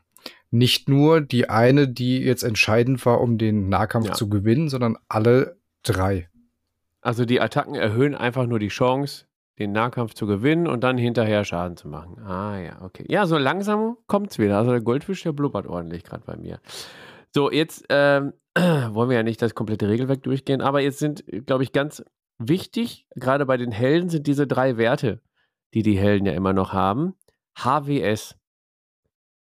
Halswirbelsäule. Halswirbelsäule, genau. Der Hexenkönig hat auch eine Halswirbelsäule. Was mache ich jetzt damit? Also, ähm, drei Werte sind eben H für Heldentum, W für Willen und S für Schicksal. Ähm, Heldentum ist eigentlich eines der, eine der wichtigsten Ressourcen im ganzen Spiel, wenn nicht sogar die wichtigste. Großteils sogar wichtiger als die eigentlichen Truppen. Heldentum bringt zwei Sachen. Einerseits kannst du es klassisch dafür nutzen, um deine Würfel zu modifizieren. Das heißt, du kannst die Würfel, zum Beispiel die Nahkampfwürfel des Hexenkönigs gegen Eowyn, ähm, für jedes Heldentum, was du ausgibst, kannst du einen Würfel um eins höher drehen. Theoretisch auch wieder runter. Das ist auch eine ganz wichtige Sache, weil das vergessen viele. Man kann mit Heldentum auch runter modifizieren. Das ist in manchen Sachen wirklich sinnvoll. Ähm, und, ähm, da, und du kannst die heroischen Taten ansagen. Die heroischen Taten sind einfach nochmal die Dinge, die den Helden ein bisschen ausmachen. Das sind zum Beispiel eine heroische Bewegung, die dafür sorgt, dass du dich vor deinem Gegner bewegen darfst. Ein heroischer Nahkampf, der dafür sorgt, dass dein Held, wenn er alle seine Gegner im Nahkampf erschlägt, sich nochmal bewegen darf und dann nochmal äh, kämpfen. Ein heroischer Hieb, der das Kampfgeschick erhöhen kann. Ein, ähm, ein heroischer Marsch, der die Bewegung ähm, erhöht und so weiter. Also es gibt da verschiedenste Sachen, die man in verschiedenen Situationen nutzen kann, auch zum Beispiel besseres Schießen und so weiter dass der Willen ist grundsätzlich dafür da, um zu zaubern, Zauber zu widerstehen, das heißt, dass du nicht zum Zaubern betroffen bist, und Muttests zu verbessern. Das heißt zum Beispiel, wenn du wegläufst, ist relativ kannst, äh, weglaufen würdest, weil die Armee gebrochen ist, kannst du mit ähm, Willen nochmal das, das, Ergebnis, das Würfelergebnis verbessern. Und Schicksal ist ein Rettungswurf. Das heißt, für jedes Schicksal, wenn du eine Wunde bekommst, kannst du ein Schicksal ausgeben, würfelst einen W6 und bei einem 4 plus Ergebnis verlierst du das Leben nicht. Das ist einfach nochmal ein zusätzlicher, eine zusätzliche Sicherheit für Helden, damit sie nicht so schnell sterben. Sehr gut, ja. Ja, so langsam kommt es auch wieder. Da gab es nämlich dann auch echt richtig geile Situationen im Spiel, wo du dann Heldenpunkt ausgibst und dann auf einmal schnetzelt sich dein Held da einfach mal durch die Reihen durch. Ähm, durch den, wie du gerade gesagt hast, danach diese Bewegung und den nochmaligen Nahkampf. Ähm, ja, die sind extrem, extrem cool. Ich bedauere nur, dass mein Hexenkönig nur drei Heldenpunkte hat. Aber ist das so im Schnitt oder ist das. Das wenig? ist schon so, sogar sehr gut. Es gibt ein einziges ah. Modell, das mehr ah. Heldentum hat. Ah, welches brauche ich? Boromir. Ah. Boromir hat tatsächlich böse. sechs Heldentum. Ähm, Boah, was? Ja, der ist richtig, richtig krass, Warum? aber der, der braucht das auch. Also der arbeitet, der, der hat einfach eine ganz andere Spielfunktion als der Hexenkönig. Ah ja, okay. Beziehungsweise ein Aragorn zum Beispiel darf jede Runde ein gratis Heldentum ausgeben. Das ist Aha. auch richtig übel. Das ist auch richtig gut. Also wenn man die drei Jäger spielt zum Beispiel, ist Aragorn ja dabei, ne? Mhm. Mhm. Was nebenbei so die großartigste Box ist, um in das Spielsystem reinzukommen. Du hast drei Modelle, die du baust und du kannst deine ersten 400 Punkte Spiele machen. Die drei Jäger, ne? Ja. Ob ich es wem empfehlen würde, weiß ich aber nicht, muss ich dazu sagen, weil ähm, Heldenlisten extrem frustrierend im Spiel am Anfang sein können, wenn du wirklich Szenarien spielst. Weil der Gegner halt einfach äh, zulässt, dass, er, dass sich deine die drei Jäger durchschnetzeln. Du wirst ein wahnsinnig schönes Spiel haben, weil die drei Jäger einfach alles töten, aber am Schluss verlierst du das Spiel trotzdem, weil du das Szenario nicht gewinnst. Also ähm, die meisten Szenarien sind nicht darauf ausgelegt, dass du nur drei Modelle hast. Ja, tatsächlich, aber zum Reinschnuppern hast du ja auf der anderen Seite den Herr der Ringe Profi, der dann die entsprechenden Szenarien raussucht, damit das Ganze auch wieder funktioniert. Und äh, ich habe tatsächlich aktuell zwei Kunden, die mit der Box angefangen haben und die sind Feuer und Flamme und haben so viel Freude dabei. Also Daraus ist bei mir zum Beispiel eine eigene Videoreihe entstanden. Das war die Arena. Da ist nur darum gegangen, dass, dass man das, das Helden-Org schnetzeln. Also von dem her, das passt schon cool. Ähm, Dazu muss man auch sagen, wenn man wirklich als erfahrener Mittelerde-Spieler einen Anfänger einführt, ähm, ich hatte schon sehr, sehr viele Anfänger und ich habe interessanterweise noch kein einziges Einführungsspiel gewonnen. Ich weiß nicht, wie das sein kann. Aber hast du die gewinnen lassen, sei mal ehrlich? Oder? Sagst du, sie haben, hatten nicht das Gefühl, dass ich sie gewinnen habe lassen. ja, also ich hatte mein Einführungsspiel beim, beim Linnert im, im Laden tatsächlich. Ich weiß schon gar nicht mehr, wie das ausgegangen ist. Ich meine, wir haben zweimal gespielt, ne? Wir haben zweimal gespielt und das erste hast du mich vermöbelt, weil ich äh, taktische Stellungsfehler gemacht habe und beim zweiten Mal habe ich gewonnen. Zweite Mal war mit den Spinnen? Ja. Oder, ja. Ja, die Spinnen, die waren übel. Boah, die. Aber das Spiel war trotzdem mega geil, weil ich glaube, ah, lass mich mal kurz erinnern, es war zwischenzeitlich schon recht aussichtslos. Aber ich habe dann trotzdem weitergespielt und es hat dann so viel Spaß gemacht, weil ich noch, weiß nicht, eine Spinne weggekloppt habe oder so, ich weiß es nicht mehr. Du hast mir meine Spinnenkönigin noch weggenommen. Ah ja, siehst du, guck mal, ja. also es lohnt auf jeden Fall bis zum Ende zu spielen, weil äh, ja, allein so ein, so ein Held, der kann noch einiges da wegschnitzeln, ne? Vor allem oft denkt man, man ist mit der guten Seite extrem hinten dran und dann bricht die böse Armee und auf einmal läuft alles weg. Also es ist wirklich, es kann sich bis in den letzten Moment, kann sich alles drehen. Ähm, wirklich, also gebt nie ein Spiel auf, es kann immer sich nochmal umdrehen. So 20 rennende Morannon-Orks sind schon echt super. Ja, gut, bei dem Modelldesign würde ich auch rennen. Komm, komm die Moranon-Orks, die sind, die dürfen, also wenn es mal neue Modelle geben sollte, bin ich dafür direkt die Moranon-Orks. Die brauchen direkt mal neue, äh, neue Modelle. Ich finde die super. Ja, okay. ich finde die richtig super. Ich habe verdammt viele von denen da. Ähm, wie sieht's denn aus beim Herr der Ringe-System? Haben wir da jetzt noch irgendwas? Äh, müssen, müssen wir noch was erklären oder sind das im Groben quasi ist das Spiel damit vorgestellt? Oder habt ihr noch ich, etwas zu ergänzen? Ich würde noch gerne auf die Spielfeldgröße eingehen, weil man ist so. ja von Games Workshop gerade ein bisschen gewohnt, dass die Spielfelder alle ein bisschen kleiner werden. So mit 30 mal 44 Zoll oder 60 mal 44 Zoll. Wir sind beim Mittelerde-System noch auf den vorherigen Maßen mit den 48 mal 48 Zoll. Empfohlene Spielfeldgröße bei manchen Schlachten auch bei 72 mal 48 Zoll. Also das, was man von vorher kannte. Was ich vielleicht noch äh, da ergänzen möchte, ist, dass, ist die Armeegröße, mit denen man am besten spielt. Oder am besten, Entschuldigung, ich möchte da nichts vorschreiben, ihr könnt alles spielen. Wir hatten im Sommer letzten Jahres, haben wir es gehabt, da haben wir mit insgesamt 6000 Punkten gespielt. Da haben wir den ganzen Tag gezockt. Aber das ist nicht das, wo, äh, wo, wo ich sage, das macht wirklich Spaß. Also ein guter Raum ist alles zwischen 400 und 800 Punkten. Das ist das, was wirklich, wirklich Spaß macht. Ihr könnt auch drüber spielen bei 1000 Punkte ist genauso lustig, aber wichtig dann, je höher ihr die Punkte habt, desto teurere Modelle kauft euch. Geht nicht, wenn ihr nach oben geht, wenn ihr wirklich Spaß haben wollt, dann geht's drauf, dass ihr dann teure Modelle kauft, wie zum Beispiel, dass ihr mal einen Balrog einsetzen könnt, einen Aragorn, eben einen Boromir, Thorin, also wirklich teure Modelle mit einsetzen. Das macht viel mehr Spaß, weil die dann auch wirklich das Spiel definieren und nicht einfach nur auf blanke Masse. Das macht dann auf hohen Punkten keinen Spaß mehr. Aber 400 bis, äh, bis 800 Punkte ist wirklich ein cooles, äh, cooles Level. Und eben für alle, die was die Bücher und die Filme und alles mögen, schaut euch die Erweiterungsbücher an.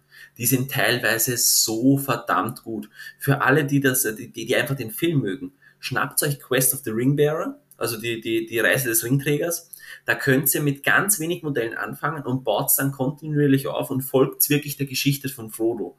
Und das Coole ist, das erste Szenario braucht ihr sieben Modelle.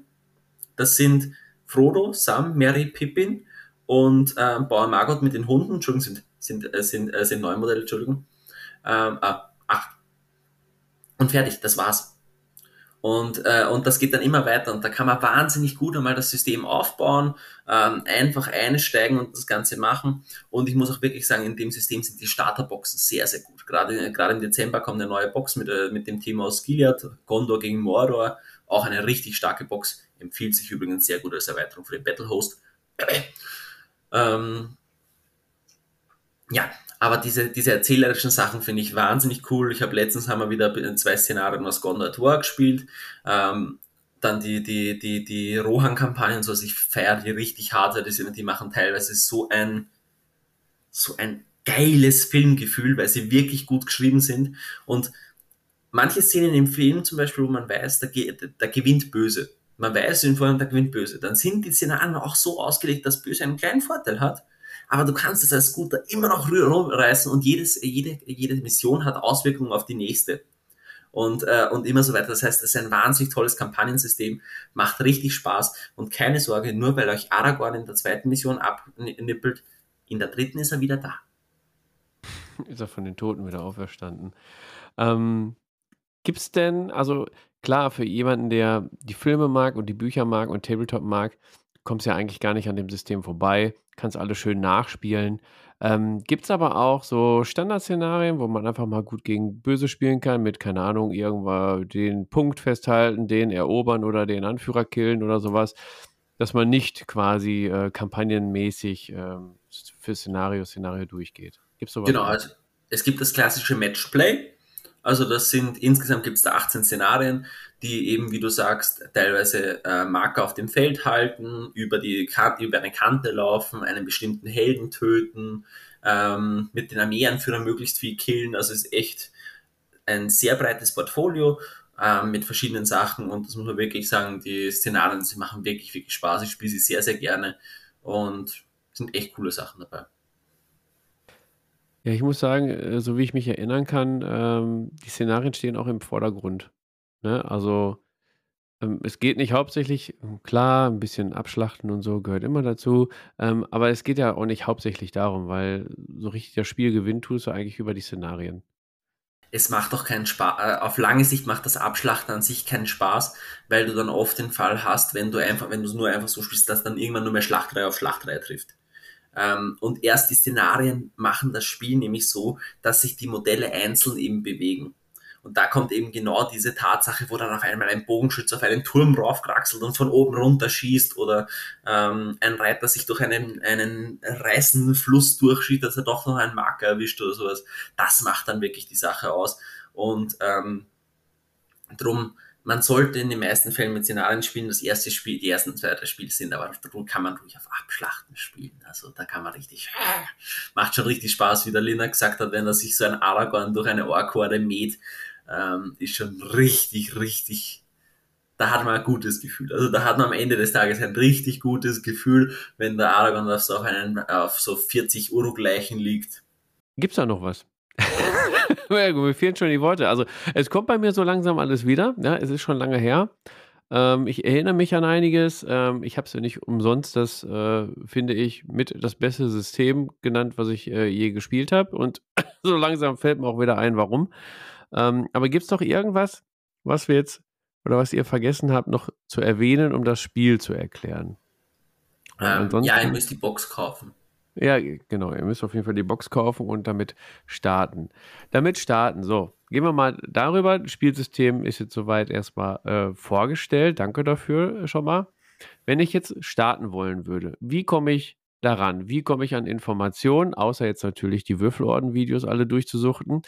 Ähm, Gibt es die Regeln irgendwie gratis oder kann man sich die äh, in der Bücherei ausleihen oder keine Ahnung, gibt es irgendwie ein Film wäre jetzt witzig, haha, ja, natürlich gibt es Filme dazu, aber zum, zum Spiel. Also wie komme ich an Informationen? Womit sollte ich am besten starten?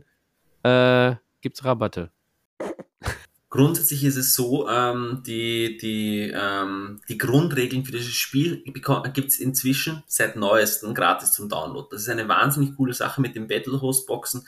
Habt ihr die Profile und alles äh, mal grundsätzlich dabei. Das Wichtigste, da könnt ihr schauen, ob euch das Ganze Spaß macht, könnt ihr es mal probieren. Schnappt euch am besten einen erfahrenen Spieler oder startet zu zweit neu. Ähm, da könnt ihr mal grundsätzlich da gut reinstarten. Die, die, ähm, die Starterbox Vorher war es die Pelennor Box, jetzt wird es dann die Osgiliath Box, hat grundsätzlich alle wichtigen Regelwerke mal grundsätzlich drin. Da ist auch tatsächlich das Hardcover-Regelwerk so, wie es, ähm, ich muss fixfertig drin, das finde ich eine wahnsinnig starke Aktion. Man muss sich danach kein Regelbuch an sich mehr kaufen. Und wenn man dann mal drin ist, holt man sich das jeweilige Profilbuch der Armee, das man gerne spielen möchte.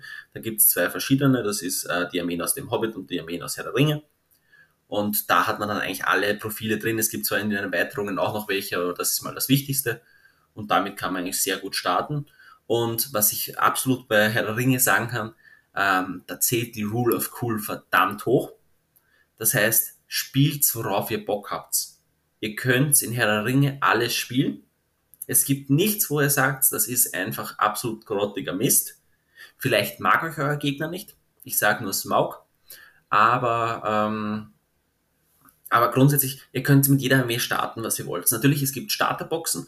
Das ist einerseits eben die Osgiliath-Box, die jetzt kommt, und es gibt die Battlehost-Boxen. Das ist der Grundstock für vier Armeen. Die sind auch echt gut, weil grundsätzlich spart ihr euch mit dem Inhalt jeder Battlehost-Box um die 30 Euro vom, äh, vom normalen Preis. Das heißt, normalerweise sind, haben die einen Wert von, äh, von 100 Euro circa, haben sie an, an Modellen drin und kosten dann wenn ihr sie bei einem freien Händler sogar noch kauft, um die 50 Euro. Das heißt, da ist nochmal um einiges massiv billiger als zu dem, aber da gibt es natürlich dann auch die Einzelboxen billiger. Aber es sind ungefähr 30 Euro, was man sich spart. Das heißt, der jeweilige Held, der drinnen ist, ist eigentlich schon gratis. Und das finde ich einfach ein wahnsinnig cooler Start. Vor allem alle Battlehouse-Boxen, ich habe mir die jetzt ziemlich intensiv in letzter Zeit reingezogen, sind ein echt guter Start für die Armeen. Ähm, Manchmal ein bisschen besser, manchmal ein bisschen schlechter, aber grundsätzlich kann man es auf jeden Fall machen. Aber ähm, lasst euch von nichts aufhalten. Startet mit der Armee, auf, der, auf die ihr Bock habt. Es macht bei der, bei, bei Herr der Ringe, finde ich, macht das die Optik und dieses, finde ich, den Charakter cool, macht so viel mehr aus, als ist das Spiel stark, weil das eben einfach dann die Geschichte erzählt. Und die Charaktere sind so gut geschrieben, auch von, dass das Profil halt auch wirklich den Charakter aus dem Film widerspiegelt. Das finde ich wahnsinnig toll und macht halt auch wirklich Spaß. Bei der Schlacht um äh, Osgiliath. Ich habe das jetzt mal hier so aufgemacht. Du sagst, die kommt im Dezember. Ja. Ja, ja, passend zum Weihnachtsgeschäft, die Schweine. Ähm, passend zu 20 Jahre zweiter Teil. Das auch noch. Echt? Ist dann auch im Dezember 20 Jahre zweiter Teil? Das ist der Grund, weswegen das, weswegen das Thema Osgiliath ist. Ah, jetzt ergibt Sinn. Ja. Vor 20 Jahren war ich im Kino. Boah, bin ich alt. Ähm, Okay, pass auf, da ist das Regelwerk drin. Und da ist noch ein Beiheft drin. Ich denke mal, in dem Beiheft werden die ganzen Profilwerte von den Modellen äh, draufstehen. Okay, also da kann man direkt mit loslegen. Könntet ihr quasi einfach empfehlen für jemanden, der starten möchte. Vor allen Dingen kannst du ja noch mit deinem Bruder teilen oder mit einem Kumpel, mit der Freundin oder mit einem Freund, keine Ahnung. Dann habt ihr direkt jeder eine Armee und könnt direkt loslegen. Mega geil. Absolut, vor allem muss ich wirklich sagen, die aus Gilead Box, äh, die Pellet Box war vom Inhalt wahrscheinlich preislich interessanter. Die, ja. war nämlich, die war nämlich richtig stark, allein deswegen, weil es waren halt ein geflügelter Schatten und ein Troll drin und Theoden und, und, und, und, und, und. Es war verdammt viel drin. In der Osgiliath Box haben sie es ein bisschen, zu, zu, ein bisschen weniger gemacht, was die Truppen angeht. Dafür hast du Gelände dabei, was richtig cool ist. Also man hat gleich Osgiliath Gelände. Ihr müsst nicht mit den Schuhschachteln und Getränkedosen spielen. Ihr könnt gleich ein bisschen Feld aufbauen. Ähm, und was ich nämlich hier wirklich cool finde, sind die Armeen gleich spielbar drin. Vielleicht nicht unbedingt alles auf einmal so wie es ist, aber ihr könnt die Sachen nehmen, die können Truppen anführen und damit könnt ihr super, super arbeiten. Also das sind wirklich zwei Armeen, ähm, die ich auch als sehr anfängerfreundlich einschätze. Also äh, Mordor und Gondor sind zwei der Armeen, mit denen man am meisten Freude haben kann im System, weil sie verdammt vielfältig sind. Ihr könnt ewig Mordor sammeln, weil es einfach so viel Zeug gibt und ähm, so viele verschiedene Sachen. Und deswegen, ich finde die beiden wahnsinnig einsteigerfreundlich. Ihr habt tolle Sets, die Heldenwahl ist super und äh, Gothmog ist ein verdammt cooler Charakter. Ja. Hatte ich ja auch mal. ja, schön, dass ich gerade höre, dass Mordor die Armee ist, wo man sich zu Tode sammeln kann. Passt ja dann. Direkt bei mir. Ja. Ach, schön. Lennart, ich habe gerade ähm, nochmal geguckt in meinen, in meinen Dateien. Ich habe die Herrscher von Mordor, die PDF, die man kostenlos runterladen kann. Ne? Die habe ich ja. gefunden. Aber die Quickstart-Regeln nicht tatsächlich. Wo finde ich die nochmal? Bei also, der Warhammer, WarhammerCommunity.com Seite. Im Download-Bereich. Und dann switchst du auf Deutsch und also kannst also die da runterladen. Downloads. Deutsch. So könnt ihr mal alle mitmachen, wenn ihr gerade Podcast hört. Mittelerde, boah, Herrscher von Mordor, Schnellstartregeln. Herrscher, ja, Herrscher, da schnell. Das ist das, ne? Genau. Herrscher, Schnellstartregeln. Korrekt. Krass. So, und da stehen jetzt die Grundregeln drin: Bewegungsphase, Nahkampfphase. So, hätte ich das mal alles vorher gelesen, hätte ich auch mitreden können. Mann, Mann, Mann. Ja, mega. Wo habe ich die denn abgespeichert? Mhm. Sehr schön. Ja, ich speichere das eben ab äh, und dann können wir direkt weitermachen. Herr der Ringe. Regeln. So, alles klar. Da haben wir es doch wieder. Gut, dann haben wir doch den Start. Also ihr könnt euch die Grundregeln, ach nicht die Grundregeln, die Startregeln könnt ihr euch runterladen. Für die äh, Herrscher, die äh, Profile und so könnt ihr euch runterladen eine Battlehost organisieren oder ähm, Schlacht um Osgiliath. Ähm, die Pelennor-Felder gibt es bestimmt auch noch irgendwo mal in irgendeinem Laden. Ähm, da war deutlich mehr drin. Hab, habt ihr gerade gehört, ihr könnt ihr auch zuschlagen. Das Regelbuch ist drin. Es ist ein geiles System. Aber es ist nicht nur ein geiles System, es ist ja auch ein geiles Universum. Und wir wollen ja dann auch, wenn wir schon hier alle drei Herr der Ringe-Fans der ersten Stunde, wenn wir schon alle hier sind, wollen wir auch ein bisschen ums ähm, ja, komplette Herr der Ringe-Universum sprechen. Da gibt es ja vieles. Da gibt es die Filme, da gibt es die Bücher. Äh, wie sieht es da aus mit euren Erfahrungen? Habt ihr erst die Bücher gelesen? Habt ihr erst die Filme gelesen? Was findet ihr gut an den Büchern? Was findet ihr schlecht an den Filmen? Ähm, und so weiter. Wir haben eine ganze Liste hier noch, die wir ja gerne jetzt hier beim gemütlichen Schnack, ich bin schon beim Tut gut äh, Malzbier angelangt, tatsächlich. Ähm, da können wir jetzt noch ein bisschen drüber philosophieren. Fangen wir mal direkt an. Wer von euch hat die Bücher gelesen und wie oft? Und wie ist eure Einschätzung? Wie findet ihr die Bücher? Bücher ist ein literarisches Meisterwerk für mich. Ich habe mit den Büchern angefangen als kleiner Knilch. Ich habe den roten Band unterm Weihnachtsbaum liegen gehabt. Und an dem Abend haben mich meine Eltern nicht mehr gesehen und den Rest der Weihnachtsferien auch nicht mehr. Also. In einem durchgesuchtet. Nee, nicht, nicht ganz. Da gab es dann noch diverse andere Geschenke unterm Baum, die mich abgelenkt haben. Aber das war tatsächlich, das Buch habe ich auch immer noch, das wird in Ehren gehalten, wird immer wieder reingeguckt und gelesen und gemacht. Aber für mich ist tatsächlich, ich bin ein ausgesprochener nicht Lesemuffel. Ich bin ein nicht sehr geübter Leser. Also ich muss mich tatsächlich anstrengen mit dem Lesen. Ich kann es nicht mal so eben auf der Couch oder im Bett lesen, da schlafe ich meistens ein. Aber wenn ich mich entscheiden müsste zwischen Herr der Ringe Filme und Bücher, sind es eindeutig die Bücher. Oder ein Hörbuch tatsächlich, ne? Michi, wie sieht's bei ich dir hab, aus? Ich habe geguckt, es gibt keine ungekürzte Fassung von den Hörbüchern. Äh, von ja. den Büchern. Und das ist dann bei mir raus. Es gibt keine ungekürzte. Nein. Ich habe noch keine gefunden. Also, liebe Potties, wenn ihr eine habt, äh, schickt mir gerne. Michi, wie sieht es bei dir aus? Hast du die Bücher auch unter Weihnachtsbaum gefunden oder in der Bücherei oder wurden die vererbt bei euch in der Familie? Wie sieht das bei dir aus? Na, also grundsätzlich, ich habe mit den Filmen angefangen. Was? Ähm, Leute, ich, ich, ich, zu meiner Verteidigung, ich war, wie, die, wie der erste Film rausgekommen ist, war ich sieben. Ähm, ja, kann man doch schon lesen. Ja, und also kannst du doch schon lesen, genau. Ja, ja nein, ich habe ich hab, ich hab, ich hab, ich hab die Herr der Ringe Zeichentrick nämlich als erstes gesehen. Die Animationsfilme. Wow, großartig, ja. Ähm, hab dann mit elf das erste Mal Herr der Ringe durchgelesen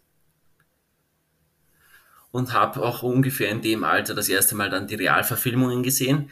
Ähm, fantastisch. Also äh, ja, alles toll. Also ich muss wirklich sagen, die, die Filme haben mich geprägt. Ich habe ähm, ich hab mich mal sicher drei Wochen, nachdem ich das erste Mal die Filme gesehen, mich noch äh, des Nächtens vor Urukai angeschissen. Ähm, die sehen ja auch übel aus. Ja, das war wirklich, das war traumatisierend, aber im Guten. Ähm, und die, die Bücher haben einfach, äh, der Tolkien hat eine wahnsinnig tolle Art zu erzählen und er schafft es, dass Kleinigkeiten groß wirken. Und das ist auch was, was man die ganze, äh, was der, äh, nicht nur, dass, dass eine Geschichte das erzählt, dass ein Hobbit eigentlich die Geschicke einer Welt dreht, sondern auch einfach, ähm, er fokussiert sich auch auf Kleinigkeiten. Ich glaube, kein anderer Autor schafft es, mich fünf Seiten lang damit zu, äh, damit fest zu fesseln, dass er über einen Baum redet. Ähm, Ja, da wollte und, ich auch gleich drauf zu sprechen kommen. Erzähl und Tolkien schafft das aber und er schafft dadurch einfach eine Welt zu erschaffen, die man sich wunderbar vorstellen kann. Und ähm, das ist nämlich eine Sache, die er als Fantasy-Autor der ersten Stunde, sage ich mal so, ähm, wahnsinnig noch ganz anders machen musste. Weil Damals gab es das noch nicht. Ja, da, damals hattest du im normalen, äh, im normalen Kopf eines Menschen nicht das Bild eines Zwerges oder wie das aussehen kann. So. Der hat alles noch entwickeln müssen und das merkt man in der Sprache, das merkt man, wie er das aufgearbeitet hat. Und dadurch wird dieses Buch so dermaßen lebendig, dass du dabei glaubst, du bist mittendrin. Also wie ich das erste Mal übers Auenland gelesen habe, wollte ich mal meine Schuhe ausziehen und in einen, in einen Hügel ziehen. Ähm, und entsprechend muss ich halt wirklich sagen, es sind wahnsinnig tolle Bücher. Die Hörbücher sind, kann ich persönlich auch nur sehr empfehlen, weil es halt wirklich super sind für unterwegs und dergleichen und um sich reinzufühlen und sowas. Ähm, vor allem der erste Teil ist noch wirklich vom Sprecher von Gandalf. Ähm, oh. Da, kam, da, da kommt es halt gleich nochmal doppelt cool rüber. Ähm, ja, also ich muss sagen, alles wahnsinnig toll. Ich schaue mal jedes Jahr mindestens zweimal Herr Ringe an. Von dem her. Merkt man gar nicht. Früher war ich so verrückt, ich habe mir drei Teile hintereinander im Kino angeschaut jedes Jahr. Ja gut, das kannst du jetzt nicht mehr bezahlen. Du kannst ja auch besser zu Hause gucken. Na, vor allem, ich halte es immer aus, so lange zu sitzen. Ja, siehst du, genau. Ja, ich muss sagen, äh, es, als du die Szene ähm, beschrieben hast aus den Büchern, äh, wo er stundenlang einen Baum beschreibt, ich kann mich da noch dran erinnern und ich muss sagen, ich habe es im falschen Alter gelesen. Ich habe es, ähm, ich habe sowieso recht spät erst angefangen, äh, Bücher zu inhalieren und zu lesen. Ich war immer so der andere mediale Typ. Und habe dann mit Herr der Ringe dann quasi, ja, dann angefangen und äh, fand diese, ich weiß nicht in welchem Buch das war, wo er über mehrere Seiten einfach nur die Landschaft beschreibt. Das war für einen eher ungeübten Leser, war das dann irgendwann, boah, das war so zäh wie Kaugummi. Und da habe ich mir eigentlich immer vorgenommen, dass ich mir nochmal die Bücher schnappe und nochmal durchlese, so mit dem, mit dem anderen Gefühl für Bücher und ähm, ja, die, die Filme sind schon gesehen, das äh, Universum existiert schon so lange, da nochmal mit einem anderen Auge drüber zu gucken.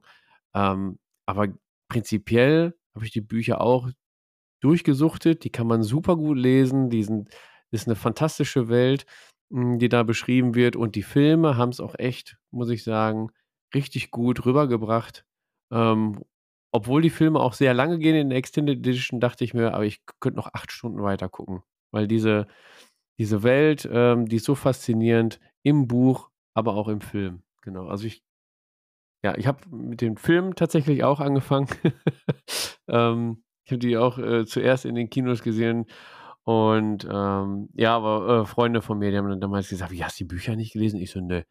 Deswegen hat mich alles, was im Film passiert ist, dann auch überrascht. Und ähm, die anderen hatten dann die Sicht, ah, das fehlt aus dem Buch und das fehlt aus dem Buch und ah, fand ich jetzt nicht so gut. Ich so, hä, seid ihr bescheuert? Der Film war voll geil.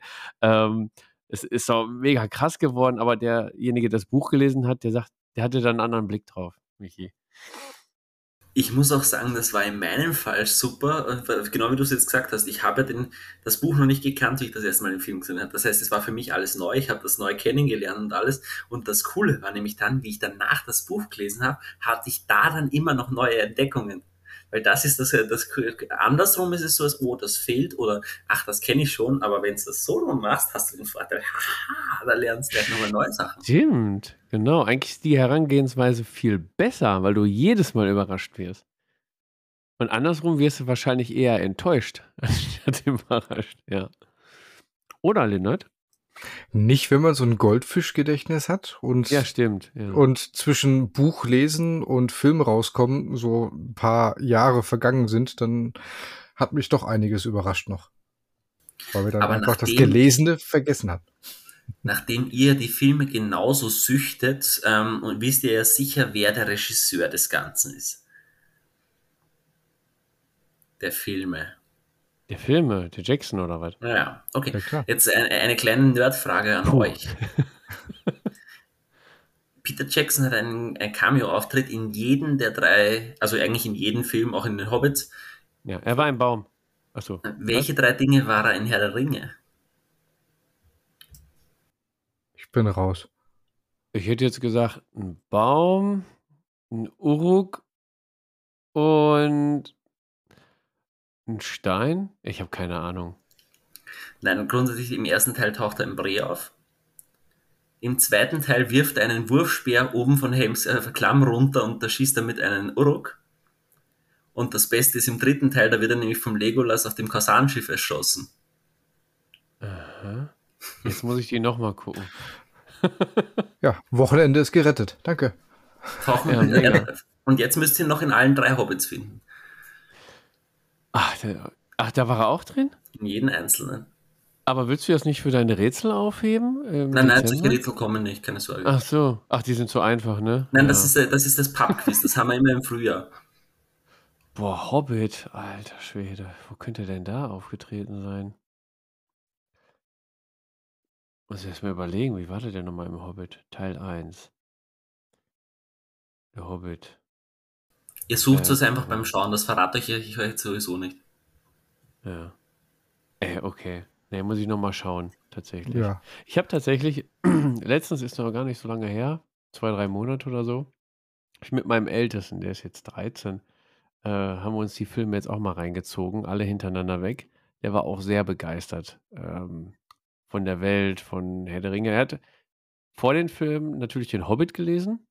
Dann haben wir mit dem Hobbit angefangen, die zu gucken. Und dann nochmal Herr der Ringe und da fand ich ja ganz interessant, ähm, wie seine Meinung war, welche Filme er jetzt besser gefunden hat, weil der Hobbit wurde ja nach Herr der Ringe gedreht, also mit den technisch besseren Möglichkeiten quasi produziert. Hat er auch gesagt, die Effekte waren ein bisschen krasser, so, ne? Aber filmerisch und erzählerisch fand er Herr der Ringe trotzdem noch besser als den Hobbit. Da muss man halt auch sagen, es ist schwierig aus einem ähm, 300 Seiten Buch genauso ja. viel Epischness äh, rauszukriegen wie aus einem 1200 Seiten Buch. Ja, das stimmt allerdings. Aber ich finde, haben sie bei äh, Hobbit auch gemacht. Haben sie gut hingekriegt. Immer noch äh, Gestalten hinzugedichtet, quasi, die das noch so ein bisschen abrunden, ne? Man muss halt auch immer noch dazu sagen, der Hobbit war eben ein Kinderbuch, das habe ich heute ja schon gesagt. Das heißt, man kann sich halt auch nicht von der, von der erzählerischen Tiefe das gleiche erwarten, wie für ein Buch, was für Erwachsene geschrieben worden ist. Ähm, der Hobbit ist eine, äh, ein, ein Unterhaltungsfilm und genau sowas muss man sehen. Das heißt, den kann ich mir auf der Couch anschauen, habe einen wunderbaren Abend, aber der wird mich jetzt nicht ähm, von der Tiefe der Charaktere umhauen. Ja. Ich muss nach der Podcast-Folge direkt einen Film anschmeißen, glaube ich gerade. Ähm. So, jetzt geht es aber weiter, ne? Jetzt es mal richtig an die, an die Unterbooks im wahrsten Sinne des Wortes. Es gibt ja auch jede Menge Herr der Ringe-Merch tatsächlich. Äh, jetzt sind wir alle äh, Freaks im mehrfachen Sinne teilweise auch im Herr der Ringe. Jetzt ist die Frage, was habt ihr denn, also würde mich jetzt mal interessieren und die Potties natürlich auch, was habt ihr denn so alles an Herr der Ringe Merch oder auch mal gehabt? Dass, oh, jetzt macht er, jetzt zieht er den Pulli aus. Alter Schwede. Gut, dass wir nur ein Podcast zum Hören sind. Also wenn ihr das jetzt. Es war schon, war schon schick. Hm. Es ist ein Roman-T-Shirt. Also äh, bei Michi ist auf jeden Fall äh, die komplette ähm, Garnitur, alles Herr der Ringe oder äh, wie sieht's aus? Also bei den Schuhen brauchst du keine, weil Hobbit? Richtig. Nein, also grundsätzlich diese Sachen, also Shirts, klar, ähm, Kochbücher. Gibt sogar ein Kochvideo bei unserem Kanal, äh, wo ich okay. etwas raus. Wie Fisch zubereitet wird oder Töften. Steht das mhm. da drin? Alles Mögliche in die Richtung, ja. Mhm. Bei mir ist es relativ kurz. Ich habe quasi. Ah, String. Nein. Relativ kurz.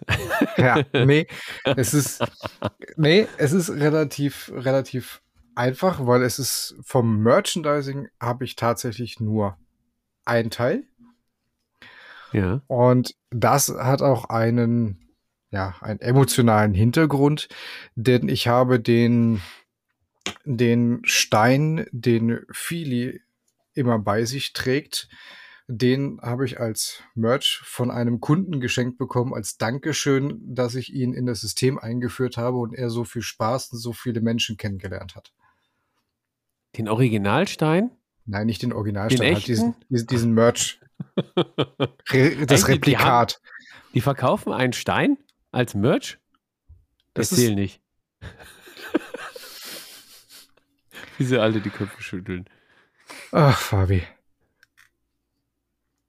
Ja, und tatsächlich ist der eigentlich bei jedem Mittelerde-Spiel bei mir dabei, nämlich als Initiativanzeiger. Ah, auch eine coole Idee. Da sind nämlich auf der Vorderseite nämlich die Runen drauf und wenn ich die Initiative habe, sehe ich die Runen. Wenn mein Gegner dran ist, drehe ich ihn einfach um. Sehr gute Idee. Also Initiativmarker beim Herr der Ringe Merch bestellen. Sehr gut. Ich hatte damals den Ring, den einen Ring quasi. Hattet ihr den auch? Also ich hatte ihn tatsächlich in Silber, weil ich nicht so der Gold-Typ bin. In Silber, auch mit Kette um Hals, so richtig nerdig. Dazu kann ich eine, kann ich eine kleine Anekdote erzählen, wie nerdig ich wirklich einmal war. Ähm, war? Ich habe, ja, bin, aber, ich, aber vielleicht. Auf jeden Fall, ich habe das Ding nämlich auch lange Zeit gehabt. Ähm, und hatte Wurdest du auch unsichtbar? Ich habe ihn immer noch, Entschuldigung, ja. Ähm, und zwar habe ich nämlich äh, einen Englischlehrer gehabt, der auch sehr gut natürlich in englischer Literatur war und der kannte natürlich Herr der Ringe auch. Und immer wenn er mich zur Stundenwiederholung aufgerufen hat, habe ich ihm halt offensichtlich den Ring aufgezogen im Sinne von, ähm, ich habe nicht gelernt, ich verschwinde jetzt. Sehr gut. ähm, ja, so, äh, schon vorher noch äh, Tassen. Ich habe Orchrist im Keller, aber nur in so klein als Brieföffner. Ähm, Oha. Die, diverse Tassen, Schnapsgläser und Co. Ähm, aber mein absolutes Highlight ist, sind einige Bilder, die bei mir im Keller hängen. Und zwar ähm, gelten die wahrscheinlich nicht als richtiges Merch, aber vor glaub, vier Jahren haben meine bessere Hälfte und ich die Reise nach, äh, nach Neuseeland sind die, sind die Reise nach Neuseeland angetreten und dort halt, äh, die haben auch die Studios und alles angeschaut und bei mir im Keller hängen dann die Bilder mit die drei Trolle und mit Azog und mit Lurz und dergleichen. Ähm, das ist so das, wo mir wirklich der, das Herz schlägt. Und weil ich, für alle, die meine Videos kennen, im Hintergrund meiner Videos hängt ein Duschvorhang. Ähm, und dahinter äh, duscht immer einer, während du aufnimmst. Das weiß nämlich gar keiner. Sicher. Ja. ah ja. ähm, die Bilder von den Trollen und so, sind das selbstgeschossene oder sind das von dort erworbene? Nein, nein, selbstgeschossene. Da bin ich auch drauf. Oh. Boah, mega. Wie groß hast du die denn gemacht? Du hast jetzt nicht so kleine 15 mal äh, 10 Zentimeter Fotos gemacht, du hast sie schon in groß ausgedruckt, oder? Nein, sind schon, die sind da vier, aber das Problem ist, der meiste Platz in meinem Hobbyraum geht für Vitrinen drauf. Entsprechend ähm, musste ich das, muss ich das anpassen. Ah, okay. Ich habe jetzt noch Zwingvitrinen. Ich wusste gar nicht, dass das ein Duschvorhang ist. Ich dachte, du hättest so eine riesen, riesen Karte einfach irgendwo im Zimmer hängen nein, das war die beste Lösung für den Hintergrund. Ich war extrem schlecht mit dem Thema Greenscreen und dann habe ich mir überlegt, ich brauche einfach einen Hintergrund und die Duschvorhang hat es günstig bei, bei Elbenwald gegeben. Ja, sehr gut. Also, mega Idee. Aber du, dann, das heißt, du nimmst im Badezimmer auf oder hast du den Duschvorhang in deinem äh, Aufnahmestudio? Ich habe den im Aufnahmestudio und das Coole ist nämlich, der hat oben die Ösen zum Einhängen und den kann ich dann runternehmen und dahinter ist dann noch ein Whiteboard zum Mitschreiben. Alter, das ist mir viel zu professionell. okay, Duschvorhang auch als Merch. Habt ihr noch mehr Merch irgendwie? Eine Decke. Eine Decke. Eine Bettdecke zum Schlafen ja. oder so eine Kuschel? Oh, eine okay. Sowas darf Jahre ich nicht, hast du nicht haben. mehr gewechselt. naja, man kann die auch waschen und trocknen und dann gleich wieder nehmen. Nein, das ist die Fernsehdecke bei uns. Ah, okay. Wunderbar. Ja, schön. Es gibt auch echt viel Merch. Ne? Also ich hatte auch mal überlegt, also das, die Schwerter da irgendwo an der Wand zu hängen, boah, das wird auch mega geil aussehen, gerade wenn du einen Hobbyraum hast oder so. Äh, aber wenn du so ein Replikat dann da holst, die, die gehen ja auch schon in die mehrere hundert Euro. Das ist schon, also ein Stich an der Wand schon mega. Vor allen Dingen, wenn irgendwann mal, wenn irgendeiner vorbeikommt ähm, und bei dir einbrechen will, dann leuchtet das Schwert blau und ähm, ja, das wäre schon cool. Richtig coole Alarmanlage. Wenn es ein Ork ist. Ja, natürlich. Oder Bilbis. Ähm, eigentlich, wenn man es genau nimmt, ist ja jede einzelne Miniatur-Merchandising. Ja. Ja, da sind ja überall die Trademark-Geschichten drauf bei den Profilwerten. Ja. Ja, stimmt. Okay, okay, dann haben wir natürlich eine Menge Merch tatsächlich, ne? Dann habe ich viel zu viel. es gibt kein zu viel. Okay. Sagt mein Hobbyraum schon. Habe ich leider mitgebrochen. Ich habe ja an deine Tombola geschickt. Das war für einen guten Zweck, das ist in Ordnung. Ah, dann bin ich ja wieder sehr. Dafür gab es Bits und eine Münze. Ja. Ich hau mal ein Stichwort in die Runde. Die Agostino-Hefte. Agostini. Was habe ich gesagt? Die Agostino. Ja, ja ist das falsch. Ist die Agostini, äh, natürlich, die Hefte. Sagen die euch was? Ähm, ja. Kennt ihr welche, die da, dadurch ans Herr der Ringe-Hobby gekommen sind? Und ja, vielleicht, also ich habe sie nicht miterlebt. Vielleicht könnt ihr einmal den Puttis kurz erklären, worum geht es da überhaupt?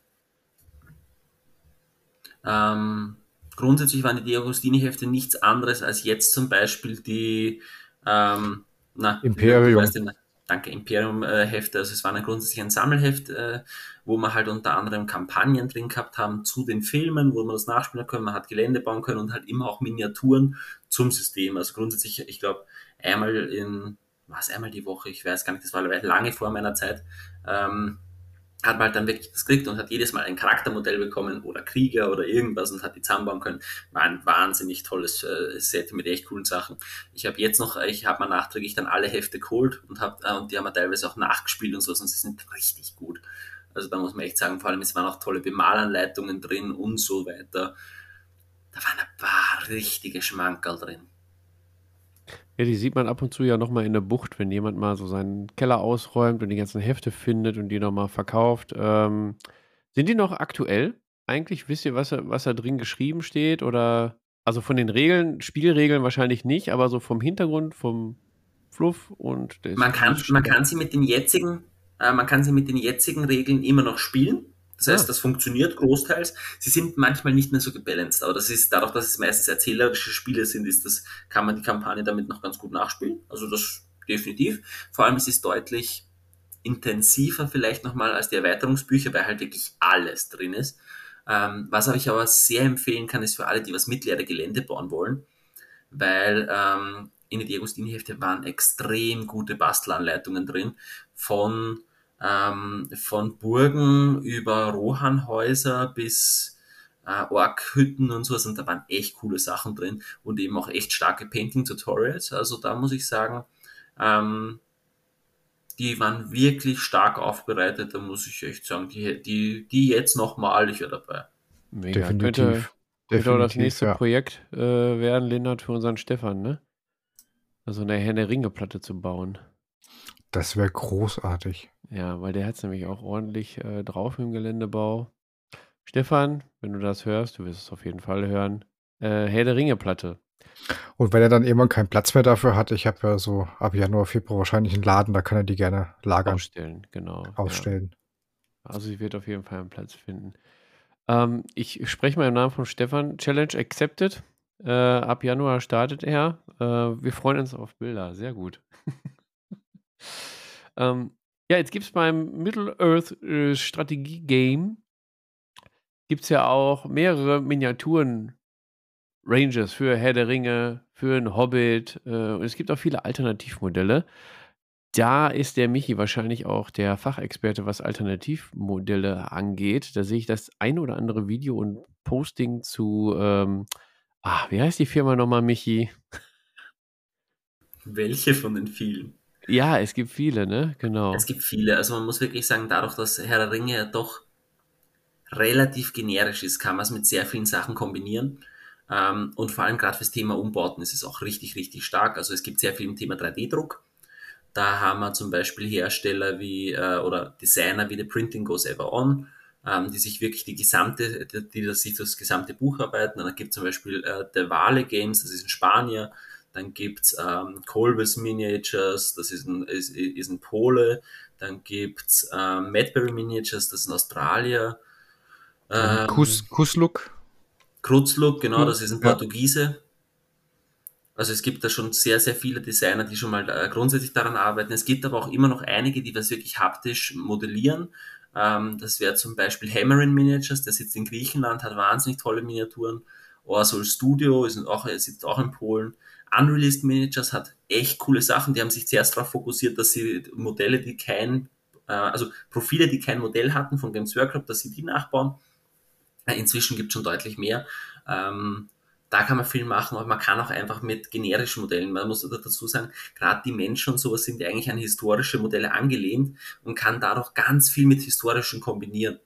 Ähm, Thema Korsan, Thema Haradrim, da kann man sehr viel machen. Rohirrim gibt's, äh, gehen ins Gotische rein. Gerade zum Thema Bits kann man da echt viel machen. Ähm, ich, wenn ich mir überlege, zum Beispiel Orks habe ich sehr viel umgebaut mit Modellen von Warlord Games und Othmark, wenn dem was, wenn das den Leuten was sagt, sind auch Hartplastik-Bausätze und einfach untereinander mischen, damit man die Vielfalt erhöht. Und gerade das macht es dann cool, weil ich bin, mag es zum Beispiel überhaupt nicht, wenn ich ein Modell zweimal am Feld habe und deswegen baue ich dann extrem viel um und versuche das hinzukriegen, dass das funktioniert. Natürlich bei einer Goblin-Armee ist das schwierig, da mache ich es weniger, aber ähm, bei meiner Rohirrim habe ich teilweise das schon echt gut drauf. Und da gibt es echt also, gute Sachen. Sind auf den Turnieren ähm, so Alternativmodelle dann erlaubt oder ähm, bestehen die meisten Turnierveranstalter dann schon auf Original-GW-Modelle? Grund gar nicht eigentlich. Also bei Hardware bei Herr der Ringe äh, ist, das, ist, ist, es so, dass Games Workshop eigentlich fast nicht die Hände im Spiel hat, sondern das ist fast alles Community organisiert, ähm, gerade im deutschsprachigen Raum und da ist eine echt starke Community dahinter. Man kann sagen, sicher mindestens alle zwei Wochen ist ein Turnier und auch sehr große Meisterschaften und dergleichen und wirklich toll untereinander ähm, verknüpft. und entsprechend muss man sagen, sind Alternativmodelle sehr gängig. Das Einzige, was meistens gefordert wird, und das mache ich bei meinen Turnieren auch, sprechen, man sollte die Alternativmodelle mit der Orga absprechen. Also einfach ein kurzes Bild davon machen, an, ähm, per E-Mail an die Organisatoren schicken und kurz sagen, hey Leute, passt euch das eh, wenn ich das Spiel. Aber gerade so klassische Alternativmodelle, die auch als Herr der Ringe Alternativmodelle gedacht sind, wie zum Beispiel, äh, ähm, da gibt es im Normalfall gar keine Probleme. Auch Umbauten und sowas. Grundsätzlich einfach mal kurz Bescheid geben und das sitzt. Und man, da, da ist teilweise auch so, dass die Alternativmodellhersteller so stark in der Community sind, dass du halt mit denen in die Facebook-Gruppen so schreibst. Also ich kenne die eigentlich fast alle persönlich. Ich war bei, bei zwei schon in Polen oben. Ähm, der Patrick von Passspieler zum Beispiel, das ist auch ein Shop in, in Bayern, der war schon bei mir daheim und so weiter. Der macht auch ganz viel, der druckt ganz viel in die Richtung. Ähm, also das ist, das ist sehr community-nah einfach. Okay, dann die alles entscheidende Frage. Gibt es gute alternative Modelle für Moranonorks? die will normalerweise nie wer alternativ machen, weil sie schön sind. Aber ah, grundsätzlich, ähm, meine Empfehlung, schnappt da von Frostgrave die Dämonen. Die haben verdammt geile Modelle, das sind nämlich wirklich in, in, in schwerer Rüstung und gibt denen einfach einen Ohrkopf dann hast du perfekte äh, Modelle, die sind wunderschön, diese Dämonen, hast, sind der Hartplastikbausatz, also mega leicht zum Umbauen und dann einfach andere Köpfe drauf und das ist, du hast einen fertigen ähm, Ork in schwerer Rüstung. Okay, gucke ich mir mal in Ruhe an. Ich dachte, du sagst jetzt der und der X äh, Y-Hersteller, die haben die perfekten Alternativmodelle für Moran und Orks. Nein, Morans tatsächlich nicht. Orks gibt es viele, aber Moranons relativ mhm. wenig. Ah, weil die einfach okay. verdammt coole Modelle sind, original. Ah, ja. ah, ich hörte davon. Ja, ja, ja, ja, ja. ähm, ja, pass auf. Es gibt jetzt noch einige, einige Themen, die wir jetzt haben. Ähm, zum einen, boah, da, da, können wir auch stundenlang drüber reden, tatsächlich. Ne? Ich sortiere die mal ein bisschen anders. Als ich damals noch gespielt habe, gab es eine Herr der Ringe Skirmish-Variante. Gibt es die noch? Könnt ihr die empfehlen? Also, es gibt die sogenannten Battle Companies. Die Battle Companies sind ein System im System, das heißt, man spielt mit denselben Regeln wie, äh, wie Mittelerde, also wie, wie, wie das klassische Spiel, nur viel kleiner und dass, dass es fast schon in die Richtung des Rollenspiels geht. Weil ähm, jeder Charakter, jedes Modell kriegt einen eigenen Namen, kann sich entwickeln, lernt neue Fähigkeiten und, und wächst von Spiel zu Spiel. Und das Coole dabei ist vor allem, man kann damit extrem gut Sammlungen aufbauen. Weil du beginnst normalerweise eine Battle Company mit so sechs Modellen. Das sind meistens Standardkrieger aus der jeweiligen Fraktion. Und dann durch die Spiele kriegst du dann langsam Elite dazu und die werden, das steigen dann auf. Das heißt zum Beispiel aus einem Reiter von Rohan wird dann plötzlich eine königliche Wache und sowas und ähm, können dann auch zu Helden werden. Das heißt, es motiviert einen zum Umbauen und so.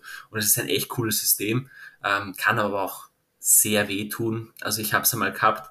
Ähm, wir haben eine, eine Kampagne gespielt und ich habe die Mahuts gespielt. Das sind ähm, das ist einer der Südstämme aus Mittelerde und ich hatte einen Mahut-König aufgebaut. Also der war wirklich, der hat schon alles gekonnt. Der war, ähm, das war mein Bobakar, das, das, die, die Kampagne war vor drei Jahren und ich weiß das immer noch genau, ähm, wurde von einem Pfeil erschossen.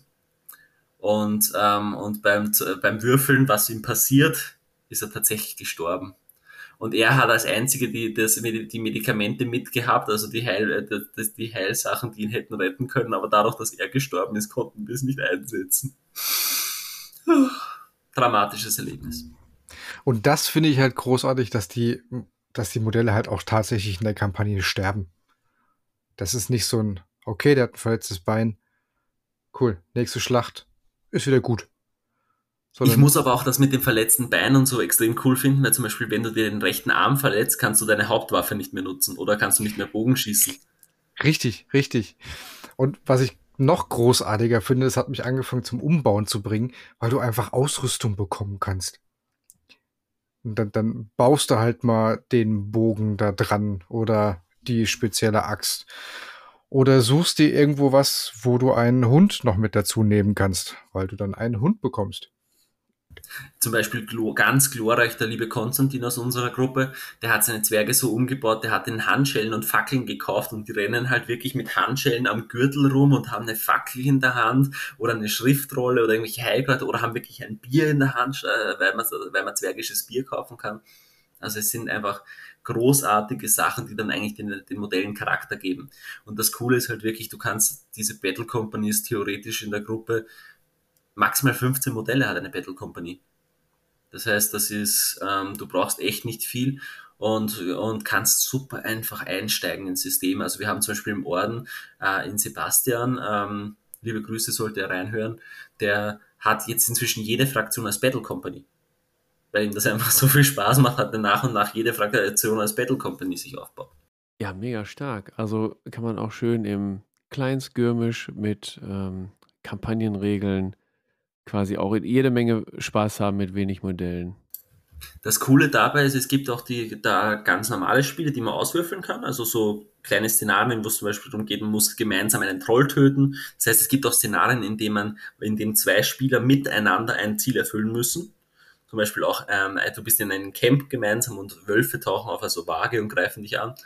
Ähm, das ist schon wirklich cool und ähm, gibt aber auch erzählerische Sachen, also zum Beispiel so einen Weg in die blauen Berge langsam rein, wo du dann halt wirklich das war und dann läufst du über ein oh, und das ist verdammt stark gemacht, weil eine der letzten Szenarien zum Beispiel dabei ist ein gefrorener See wo die Leute dann reinstürzen können. Und da, da stirbt da halt plötzlich die halbe Battle Company, weil die in diesen See ersäuft, weil sie einbricht und auf einmal kämpfst du dann am Schluss gegen den Drachen mit deiner halben Truppe und sowas. Und das ist ziemlich stark, um das Ganze einfach nochmal wieder auf den Boden der Tatsachen zurückzuholen. Also es ist ein wirklich sehr, sehr schönes System. Ähm, ich spiele zwar lieber die klassischen Schlachten, weil ich das einfach sehr, sehr gerne mag, aber ich kann Battle Companies wirklich jedem empfehlen. Ja, mega. Und du hast nach so einer Schlacht direkt ähm, eine Geschichte, die du dem Kind dann äh, zum Einschlafen äh, erzählen kannst, weil es so schön erzählerisch ist, ja. ähm, ich hätte da nochmal eine Frage an euch zum Beispiel. Und zwar habe ich damals, ich habe auch ein bisschen Saga gespielt, ich habe ein bisschen Herr der Ringe gespielt. Es gab aber auch mal so eine Kombination, ähm, dass man Saga-Regeln mit Herr der Ringe-Modelle spielt, wenn einem dieses äh, Setting nicht zusagt. Ist das so ein Ding, was ihr auch schon mal ausprobiert habt? Oder sagt ihr, ja, das braucht es eigentlich gar nicht, weil das Herr der Ringe-System in sich so mega gut ist. Äh, du brauchst jetzt nicht die äh, Saga-Regeln da mit Herr der Ringe-Modellen irgendwie adaptieren. Ähm, oder äh, Battle, äh, wie, ach, wie heißt das jetzt, das Gemisch nochmal? Battle, Battle Companies. Battle Companies, genau. Das reicht da dicke. Wie sind da eure Erfahrungen? Also ich habe schon mal das Saga mit Herr der Ringe-Modellen gespielt, weil das Saga-System ganz cool ist. Äh, es gab dann Herr der Ringe Battleboards und konnte dann die Herr der Ringe Modelle da, da spielen. Da hatte ich dann schon so ein kleines, ja, Skirmish-Event. So äh, zehn Orks, ein Troll und keine Ahnung, irgendein Reiter. Fertig und habe ein bisschen gespielt. Ja, wie, wie steht ihr dazu? Habt ihr, habt ihr davon schon mal gehört? Habt ihr schon mal gespielt oder kommt das euch gar nicht in die Tüte? Also ich, ich hatte mich in meiner Saga-Zeit da mal kurz reingelesen und hatte dann aber sehr schnell die Sache, weil ich halt schon die ganze Zeit Mittelerde spiele und Regelwerke und Modelle hatte, war für mich so ein, okay, entweder spiele ich Saga oder ich spiele Mittelerde.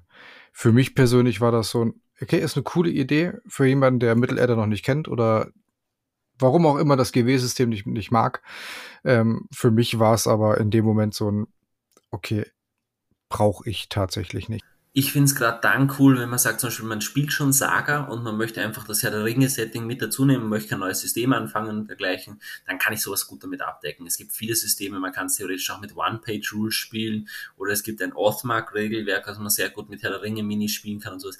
Gibt verschiedene Möglichkeiten. Das sind aber dann halt auch einfach ganz andere ähm, Spielvarianten. Zum Beispiel, es gibt auch Ringkrieg, das ist dann ein Massensystem, ähm, was äh, nicht mehr von Games Workshop unterstützt wird, aber was man damit spielen kann. Aber ich muss einfach sagen, das Feeling fängt halt das System verdammt gut ein ähm, und deswegen mag ich es so gern. Also ein Aragorn fühlt sich wie ein Aragorn an, ein Theoden fühlt sich wie ein Theoden an und darum spiele ich das Ganze. Ich verstehe auch, wenn es andere, wenn es Leute äh, mit Saga-Regeln oder so spielen wollen. Absolut, wieso nicht? Es sind tolle Miniaturen, es sind tolle Settings. Ähm, do it. Gerade, was, äh, warum nicht? Ich bin absolut aber Verfechter des Mittelerde-Systems, weil ich einfach finde, dass es ein wahnsinnig schön geschriebenes Regelwerk ist. Ja. Genau. Ähm, jetzt blicken wir mal so ein bisschen auch in die Zukunft. Und ich weiß nicht, habt ihr beide die Serie, ähm, die neue Herr der Ringe-Serie schon gesehen? Genau. Also wir wollen jetzt auch nicht irgendwie groß spoilern, wenn ihr sie noch nicht geguckt habt oder äh, jetzt auch nicht stundenlang äh, drüber sprechen, sondern wir wollen es eigentlich verbinden mit äh, Herr der Ringe Tabletop. Könnt ihr euch vorstellen, dass es, dass die, ja, ähm, wie heißt die Serie nochmal? Nicht der eine Ring. Äh, der Ring? Nein, wie heißt die Serie denn jetzt nochmal? The Rings of Power? The Rings of Power, ja, Ringe der Macht. So, genau.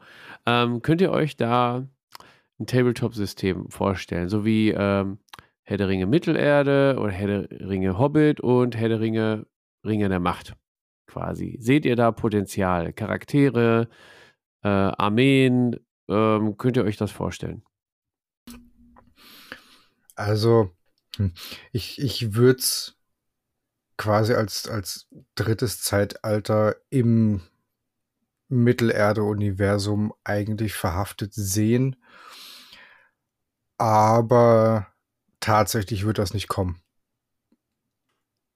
Also, ich, ich, ich kann mir jetzt wirklich nicht vorstellen, da irgendwie ein anderes Spielsystem draus zu machen, weil einfach, wie Michi gerade schon gesagt hat, das Mittelerde-System von GW einfach alles abdeckt. Ich wüsste jetzt nicht, wo das sonst hinpassen könnte thematisch. Nee, so als Zeitalter, wie du es jetzt gerade gesagt ja. hast, könnte ich mir das auch sehr gut vorstellen, weil ja eigentlich auch so Personen wie Galadriel und so, die gibt es ja eigentlich auch schon. Äh, die ist halt nur in einer anderen Zeit, mit anderen Regeln. Äh, zweite Zeitalter, ja, genau. Ich meinte nur als drittes Zeitalter quasi, weil das dann das dritte so Erweiterungsbuch ja, ja. wäre. Ja. Als, genau, als, als dritte Sparte, genau. Ja, und die, die Armeen, die, die, die gibt es ja eigentlich auch so schon. Numenor zum Beispiel äh, ist ja sehr stark vertreten in, in der ersten Staffel. Die Orks sind da äh, ja noch am Anfang, äh, würde ich mal behaupten. Ne? Noch sehr. Ja, äh, Michi schüttelt schon mit dem Kopf. warum ich das Ganze. Grundsätzlich Armeen gibt's an sich. Ähm, die, die, ja. die Serie hat aber eigentlich mehr kriegerische Handlungen, als es zu dem Zeitpunkt teilweise gab. Ähm, die Geschichte, die wir bei Rings of Power erzählt bekommen, ist eigentlich eine verhältnismäßig friedliche ähm, für, die Mittel, äh, für die Mittelerdezeit. Also ähm, du hast relativ wenig Armeekämpfe in der Zeit vor dem Ringkrieg beziehungsweise der Schlacht des letzten Bündnisses. Ob man das jetzt unbedingt in ein Tabletop-System einpacken muss, weiß ich nicht. Also ich, ich weiß nicht, ob ich das da jetzt direkt sehen würde. Natürlich gibt es auch solche Sachen, aber das Problem ist, dass das wirklich, wirklich kriegerisch war. Ähm, das heißt, zu so den Schlachten von Morgoth und dergleichen. Ähm, das kannst du meiner Meinung nach nicht in ein Tabletop-System packen, weil sonst hast du einen Gott, der so groß ist wie ein wie ein Hochhaus und neben rennt ein Elf und, äh, und Elb und der Elb sticht den Gott ab. Ähm, also es ist, das wird zu, die, die, die Unterschiede werden zu, zu, zu groß. Weil es eben so gewaltige Sachen geben, schauen wir sich an einen Glaurung oder ähnliches, ein Drache, der so riesig war, dass er Städte vernichtet hat und so. Also ein, dagegen ist Smaug ein Pimperlitzchen. Und drum, das ist halt das Problem, dass eigentlich die kriegerischste Zeit zu, ich sag mal, ungebalanced wäre als Tabletop. Ah, okay. Ja, gute Sicht, so habe ich das noch gar nicht gesehen. Also äh, stimmt ihr da irgendwie mit ein, dass da wahrscheinlich eher nichts in, äh, in unseren Tabletop-Bereich kommen wird zu Ringe der Macht. Ziemlich sicher. Also vielleicht werden sie irgendwann, was ich schon erwarten würde, dass sie ein letztes Bündnis eine Erweiterung machen. Das heißt, es wird gewisse Handlungsstränge hier mit übernehmen. Es wird vielleicht auch irgendwann ein Erweiterungsbuch geben zu der Geschichte Durins ähm, das heißt mit, mit Casadum. Ähm, das sind die Sachen, die ich mir vorstellen kann, die auch dann abgedeckt werden, aber wirklich an Ringe der Macht aufgehangen wird es nicht geben. Also das hat Games Workshop auch schon bekannt gegeben, dass es hier nichts geben wird. Ähm, aber das, äh, wir, wir haben zum Beispiel, zum Beispiel, was so ein Cliffhanger ist. Es gibt seit, das, äh, seit die neue Edition heraus ist, das ist jetzt schon über mehrere Jahre, gibt es im Armeebuch den, den, das Profil, den Profilnamen von Anarion. Das ist also der Bruder von Isildur. Der wird namentlich drinnen genannt als Profil und war eigentlich geplant äh, für ein Erweiterungsbuch der, äh, die, die letzte, also das, der, die Schlacht des letzten Bündnisses. Äh, und ist aber dann nicht gekommen, weil es nach hinten verschoben worden ist, weil sich auch das Regelschreiber-Team ge geändert hat. Das wäre was, was ich mir erwarten würde, dass irgendwann gemacht wird. Das kann ich mir auch gut vorstellen, dass vielleicht auch gemacht wird. Aber wirklich an Ringe der Macht, auch mit den Designs, die wir kennen, wird sich Games Workshop nicht dran machen. Mhm. Okay, jetzt da sind wir schon direkt im Thema, denn man hat es ja in den Nachrichten, also nicht jetzt in der Tagesschau oder so, man hat es aber in den Nachrichten gehört, dass die Lizenz ja nicht länger dann bei GW liegen wird, sondern zu Asmodee geht oder hm, hm, hm, verbessert mich da. Ich bin nicht so tief im Thema drin, aber Asmodee hat wohl jetzt die Lizenz für Herr der Ringe. Willst du, Lennart, oder soll ich? Oh, wir können uns da gerne ergänzen. Das hm, hm, war die Embrance Group und die haben ja quasi die Lizenz für sowohl spielerische Sachen wie Printmedien und auch weiteres, soweit ich das noch rausgelesen habe. Was nicht bedeutet, dass GW die Lizenz für dem, was bisher vermarktet wurde, nicht mehr hat. wenn ich es jetzt vollkommen richtig habe, hat GW auf jeden Fall die Lizenzen noch bis 2027, glaube ich, war es. Ähm, entsprechend, das sind noch fünf Jahre, wo auf jeden Fall Zeug kommen kann. Aktuell ist es so, wir haben circa zwei Erweiterungsbücher pro Jahr. Das ist ein wahnsinnig angenehmes ähm, Veröffentlichungsintervall, weil es wirklich so ist, dass man noch gut dranbleiben kann und seine Armeen erweitern und sich die Sachen holen. Ähm, und ich sehe da auch keinen Grund, warum das enden sollte. Man sieht bei GW ganz stark, dass gerade so Sachen wie, wenn es Made to Orders machen, das heißt Modelle, die alt, die vergriffen sind, äh, äh, nochmal so auflegen, dass du sie mit nachbestellen kannst, wie da die Leute drauf fahren oder wie neue Modelle gekauft werden. Da sieht man einfach, da ist noch Kaufpotenzial da und GW hat keinen Grund, das irgendwo einzustellen. Ähm, das ist synchron. Aber man muss auch dazu sagen, Asmodee hat seit Jahren eine Herr der Ringe Lizenz weil es gibt von Asmodee das Spiel Reise durch Mittelerde, was auch ein, was ein sehr schönes computergestütztes Brettspiel ist wo wir, äh, wo es auch Miniaturen dazu gibt, die man dafür verwenden kann. Aber die, warum sollten sie in ein Tabletop-System einsteigen? Das für, für, also das ist jetzt, das ist jetzt meine Interpretation, aber rein, wenn ich das jetzt betriebswirtschaftlich sehe, wenn Asmodee jetzt ein Herr der Ringe-Spiel rausbringen würde, müssten die das so dermaßen differenzieren anhand der Modelle von Games Workshop, weil sonst ja jeder das System einfach mit den alten Games Workshop Modellen spielen wird, die er sowieso schon daheim hat und Asmodee kracht mega ein, was die Verkäufe angeht, weil wieso soll ich das kaufen, wenn ich es so auch spielen kann. Beziehungsweise eben, wir haben einen wahnsinnigen Alternativherstellermarkt. Das heißt, Asmodee würde ja in einen Markt einsteigen, der für sich höchst kompetitiv ist und wo eine große Sättigung schon da ist. Das heißt, wenn müssen sie das sowieso so dermaßen differenzieren von, ähm, von dem äh, mittleren Tabletop-System, was wir kennen, dass das ähm, nicht irgendwie ein Entweder-Oder wird. Aber könntet ihr euch dann vorstellen, dass wenn bei GW die Lizenz ausläuft irgendwann, dass dann Asmodee einspringt und das dann quasi erben wird? Auch nicht? Okay. Weil halt einfach der Alternativherstellermarkt zu groß ist. Mm.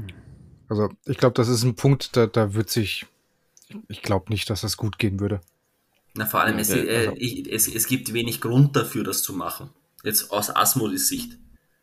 Weil selbst wenn sie einen anderen Maßstab machen, dann drucke ich halt die Alternativmodelle um drei und zehn Prozent größer. Dann habe ich Außer auch schon. Sie lassen was. sich was äh, ganz Besonderes und, einfallen. Ja, und vor allen Dingen, sie haben ja auch nicht nur, ähm, nicht nur Reise durch Mittelerde, sie haben jetzt auch das Living Card Game ähm, Stimmt, ja. am, am Laufen. Und die werden die Lizenz schon ordentlich nutzen, aber halt nicht bei uns im Tabletop-Bereich. Und vor allem muss man eins sagen, das ist ein, eine Sache, die am Mittelerde-System so dranhängt wie der Schwanz an einer Katze.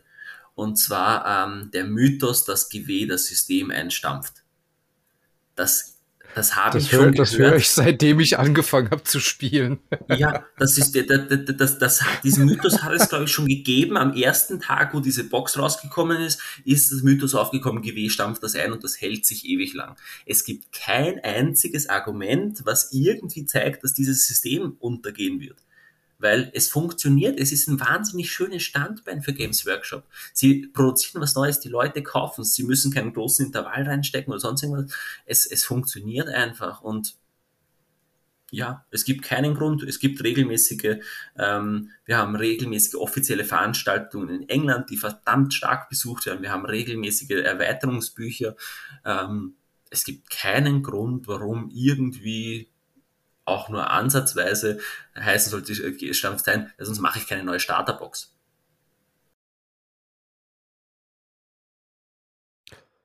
Sehr schön. Wie ich finde auch, ähm, sehr schöne Schlussworte zum Thema, äh, würde ich sagen, über Herr der Ringe. Man, man hat es man hat's gemerkt, man könnte sich jetzt noch wochenlang unterhalten. Ähm, dann haben wir aber natürlich keine Themen für, für die nächste, nächste Folge. Deswegen würde ich jetzt einmal mit einem großen Dank ähm, an Michi und, und Lennart hier einmal das große Thema äh, Mittelerde einmal erstmal abschließen. Ne? Auch wenn wir noch ähm, stundenlang drüber reden könnten oder die Filme jetzt gleich nur anschmeißen, Hörbücher oder die Püppchen rauskramen und wieder bemalen oder bespielen. Wird wahrscheinlich eh passieren. Ähm, wir haben aber noch gleich die Top 3, die Tabletop 3.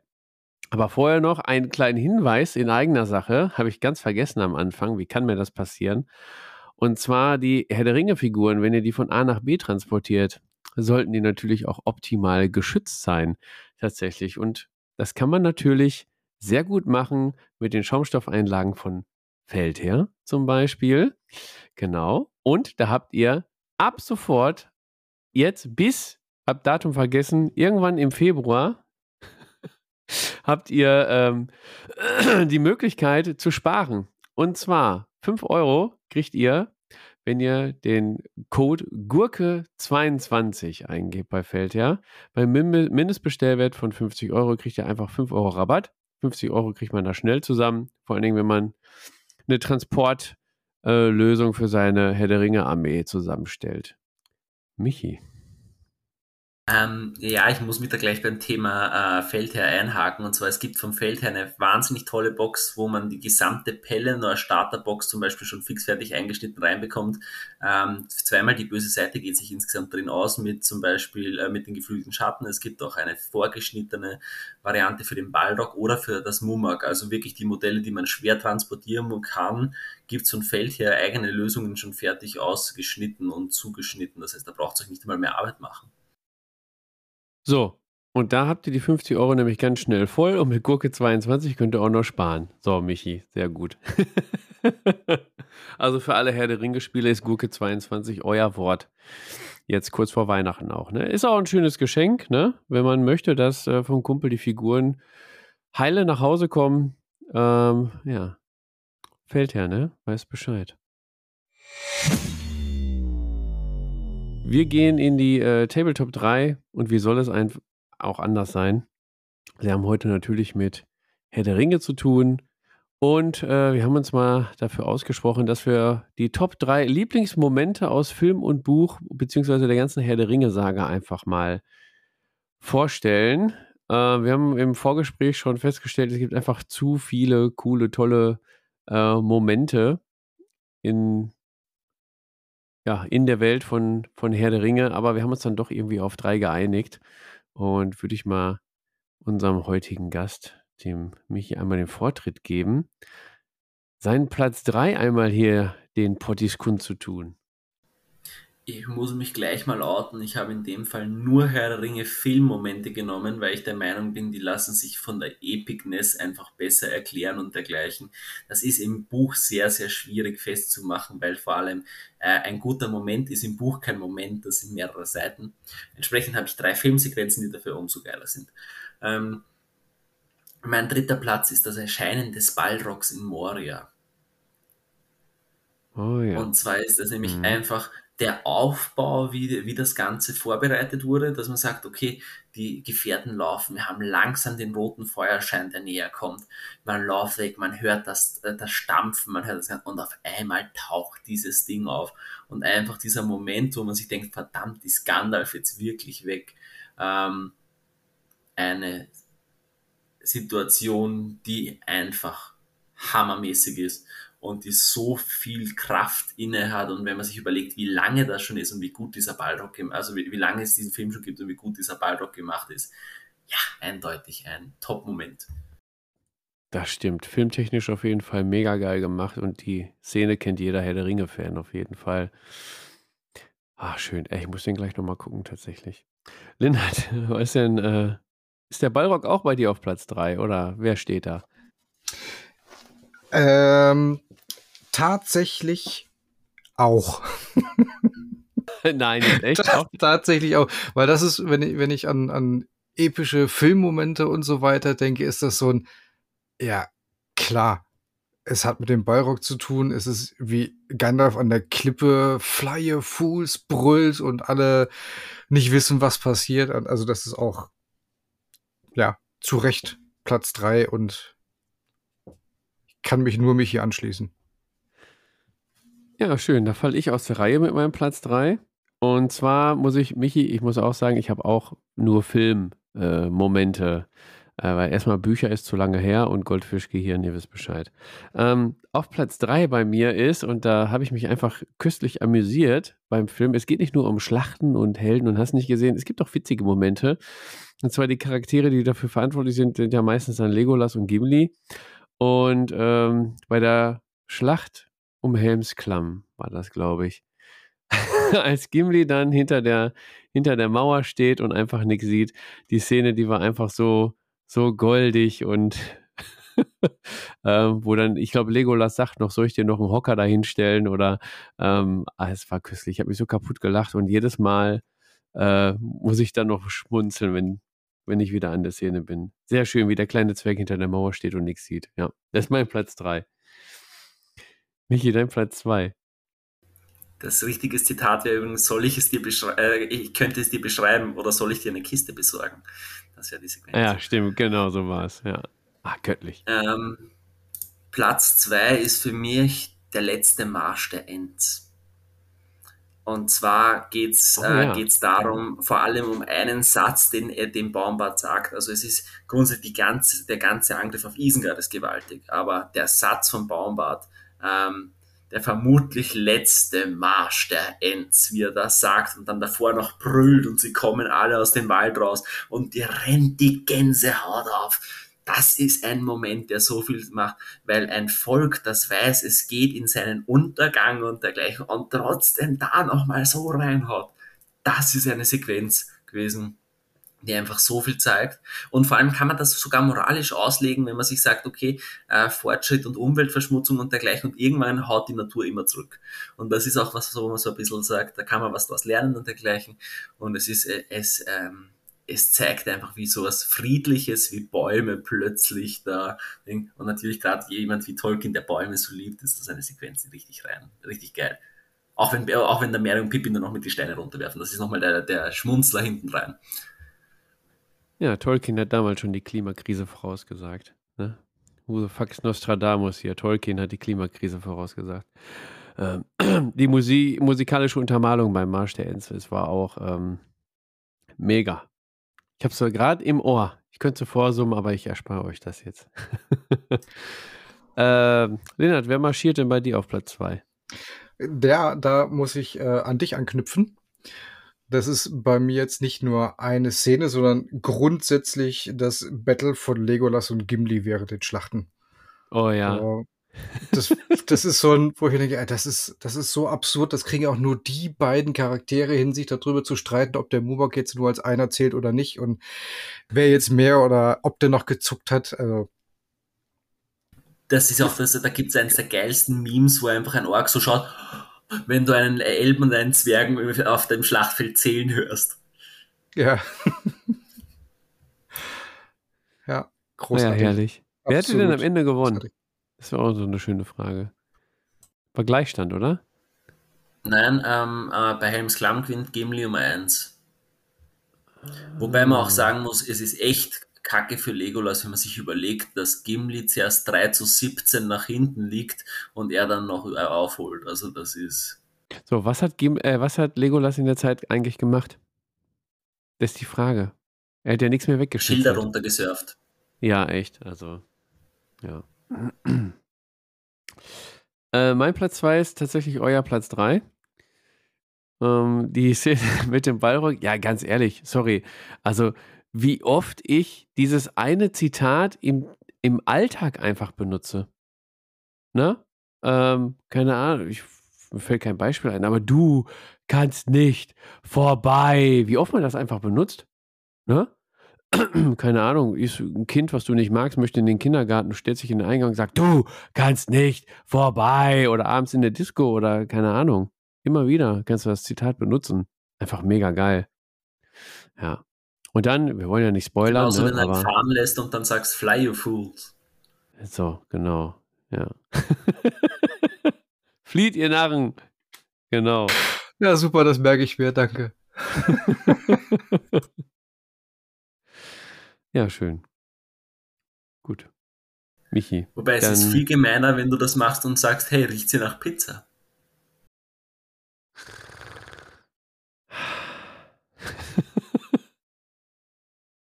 Michi, jetzt bin ich mal gespannt, was beim Mittelerde-Experten auf Platz 1 ist.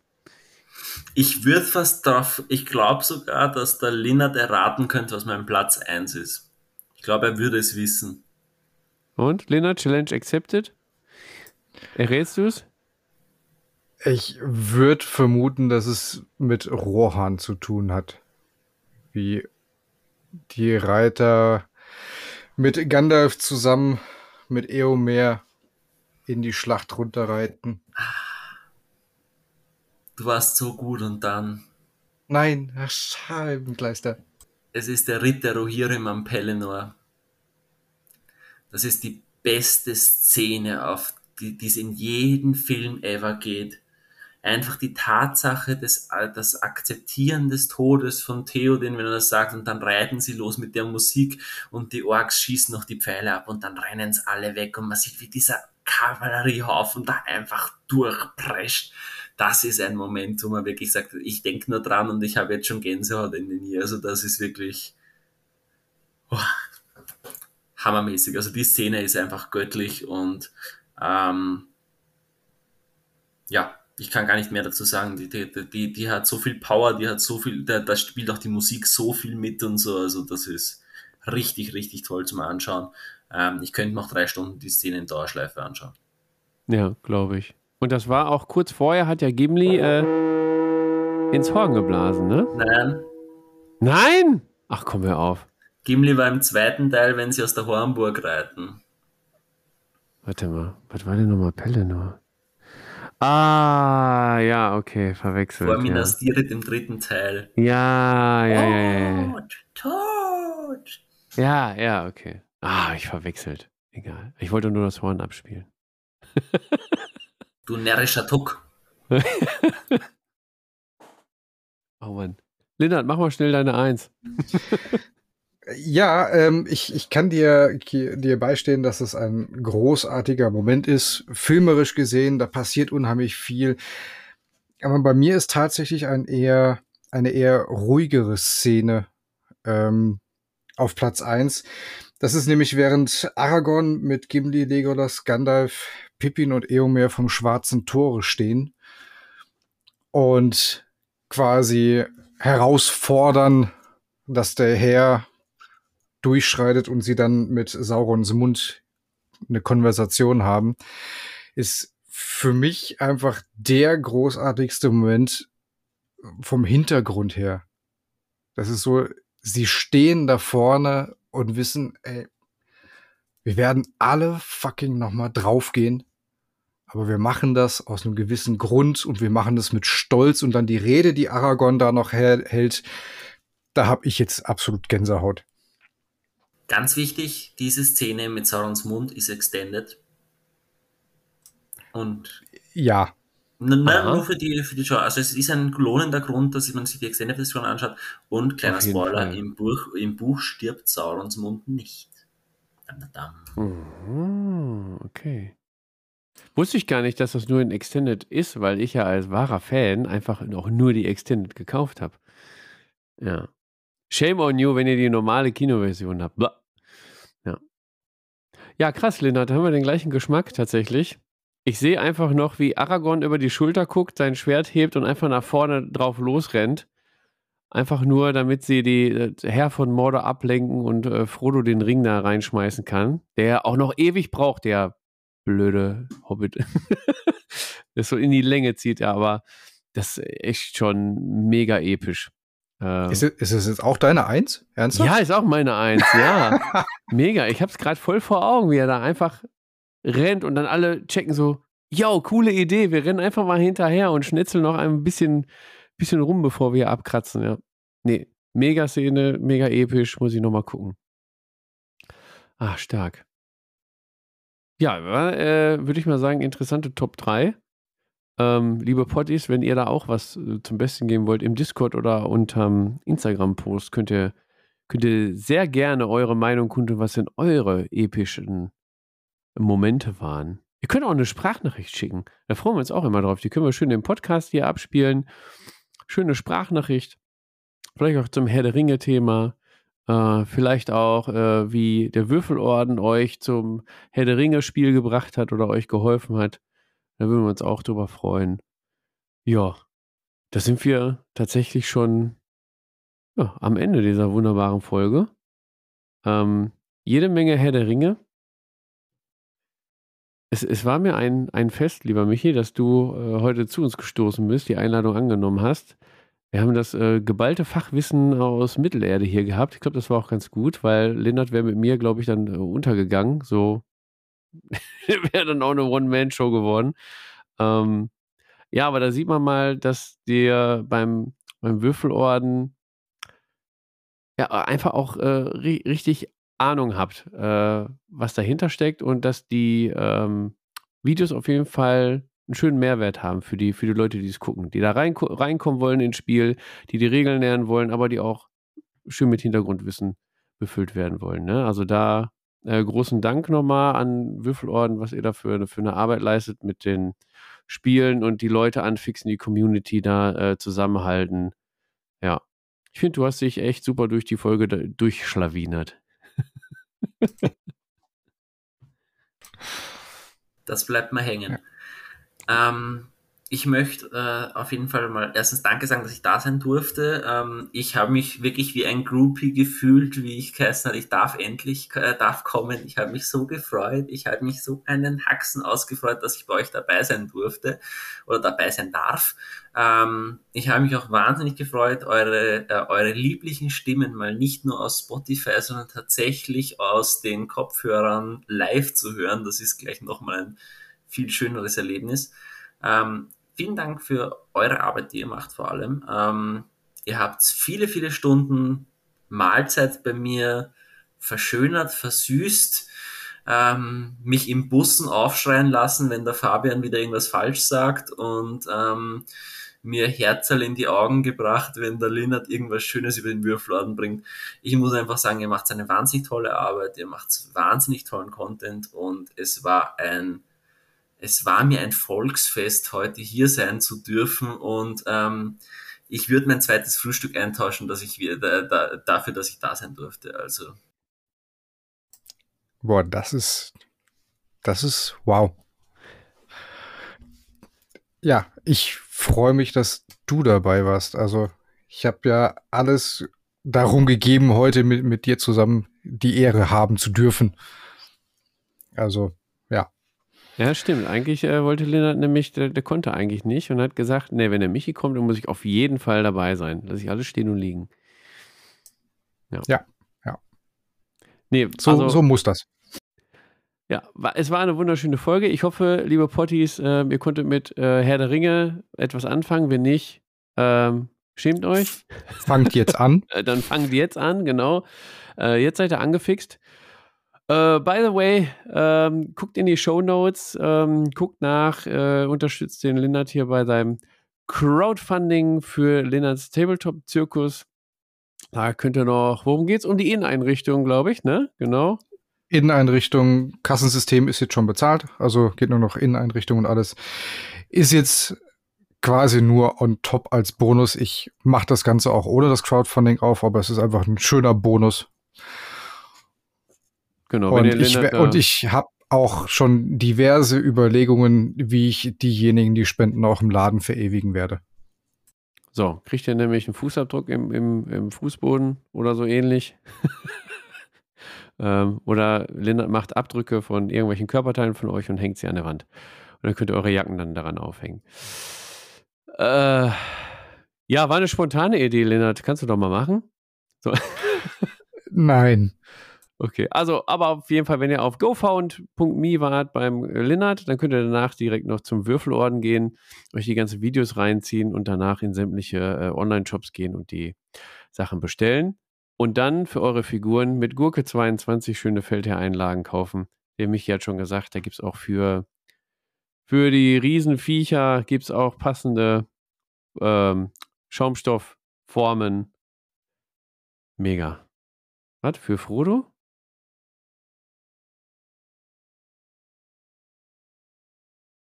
Ah ja, okay.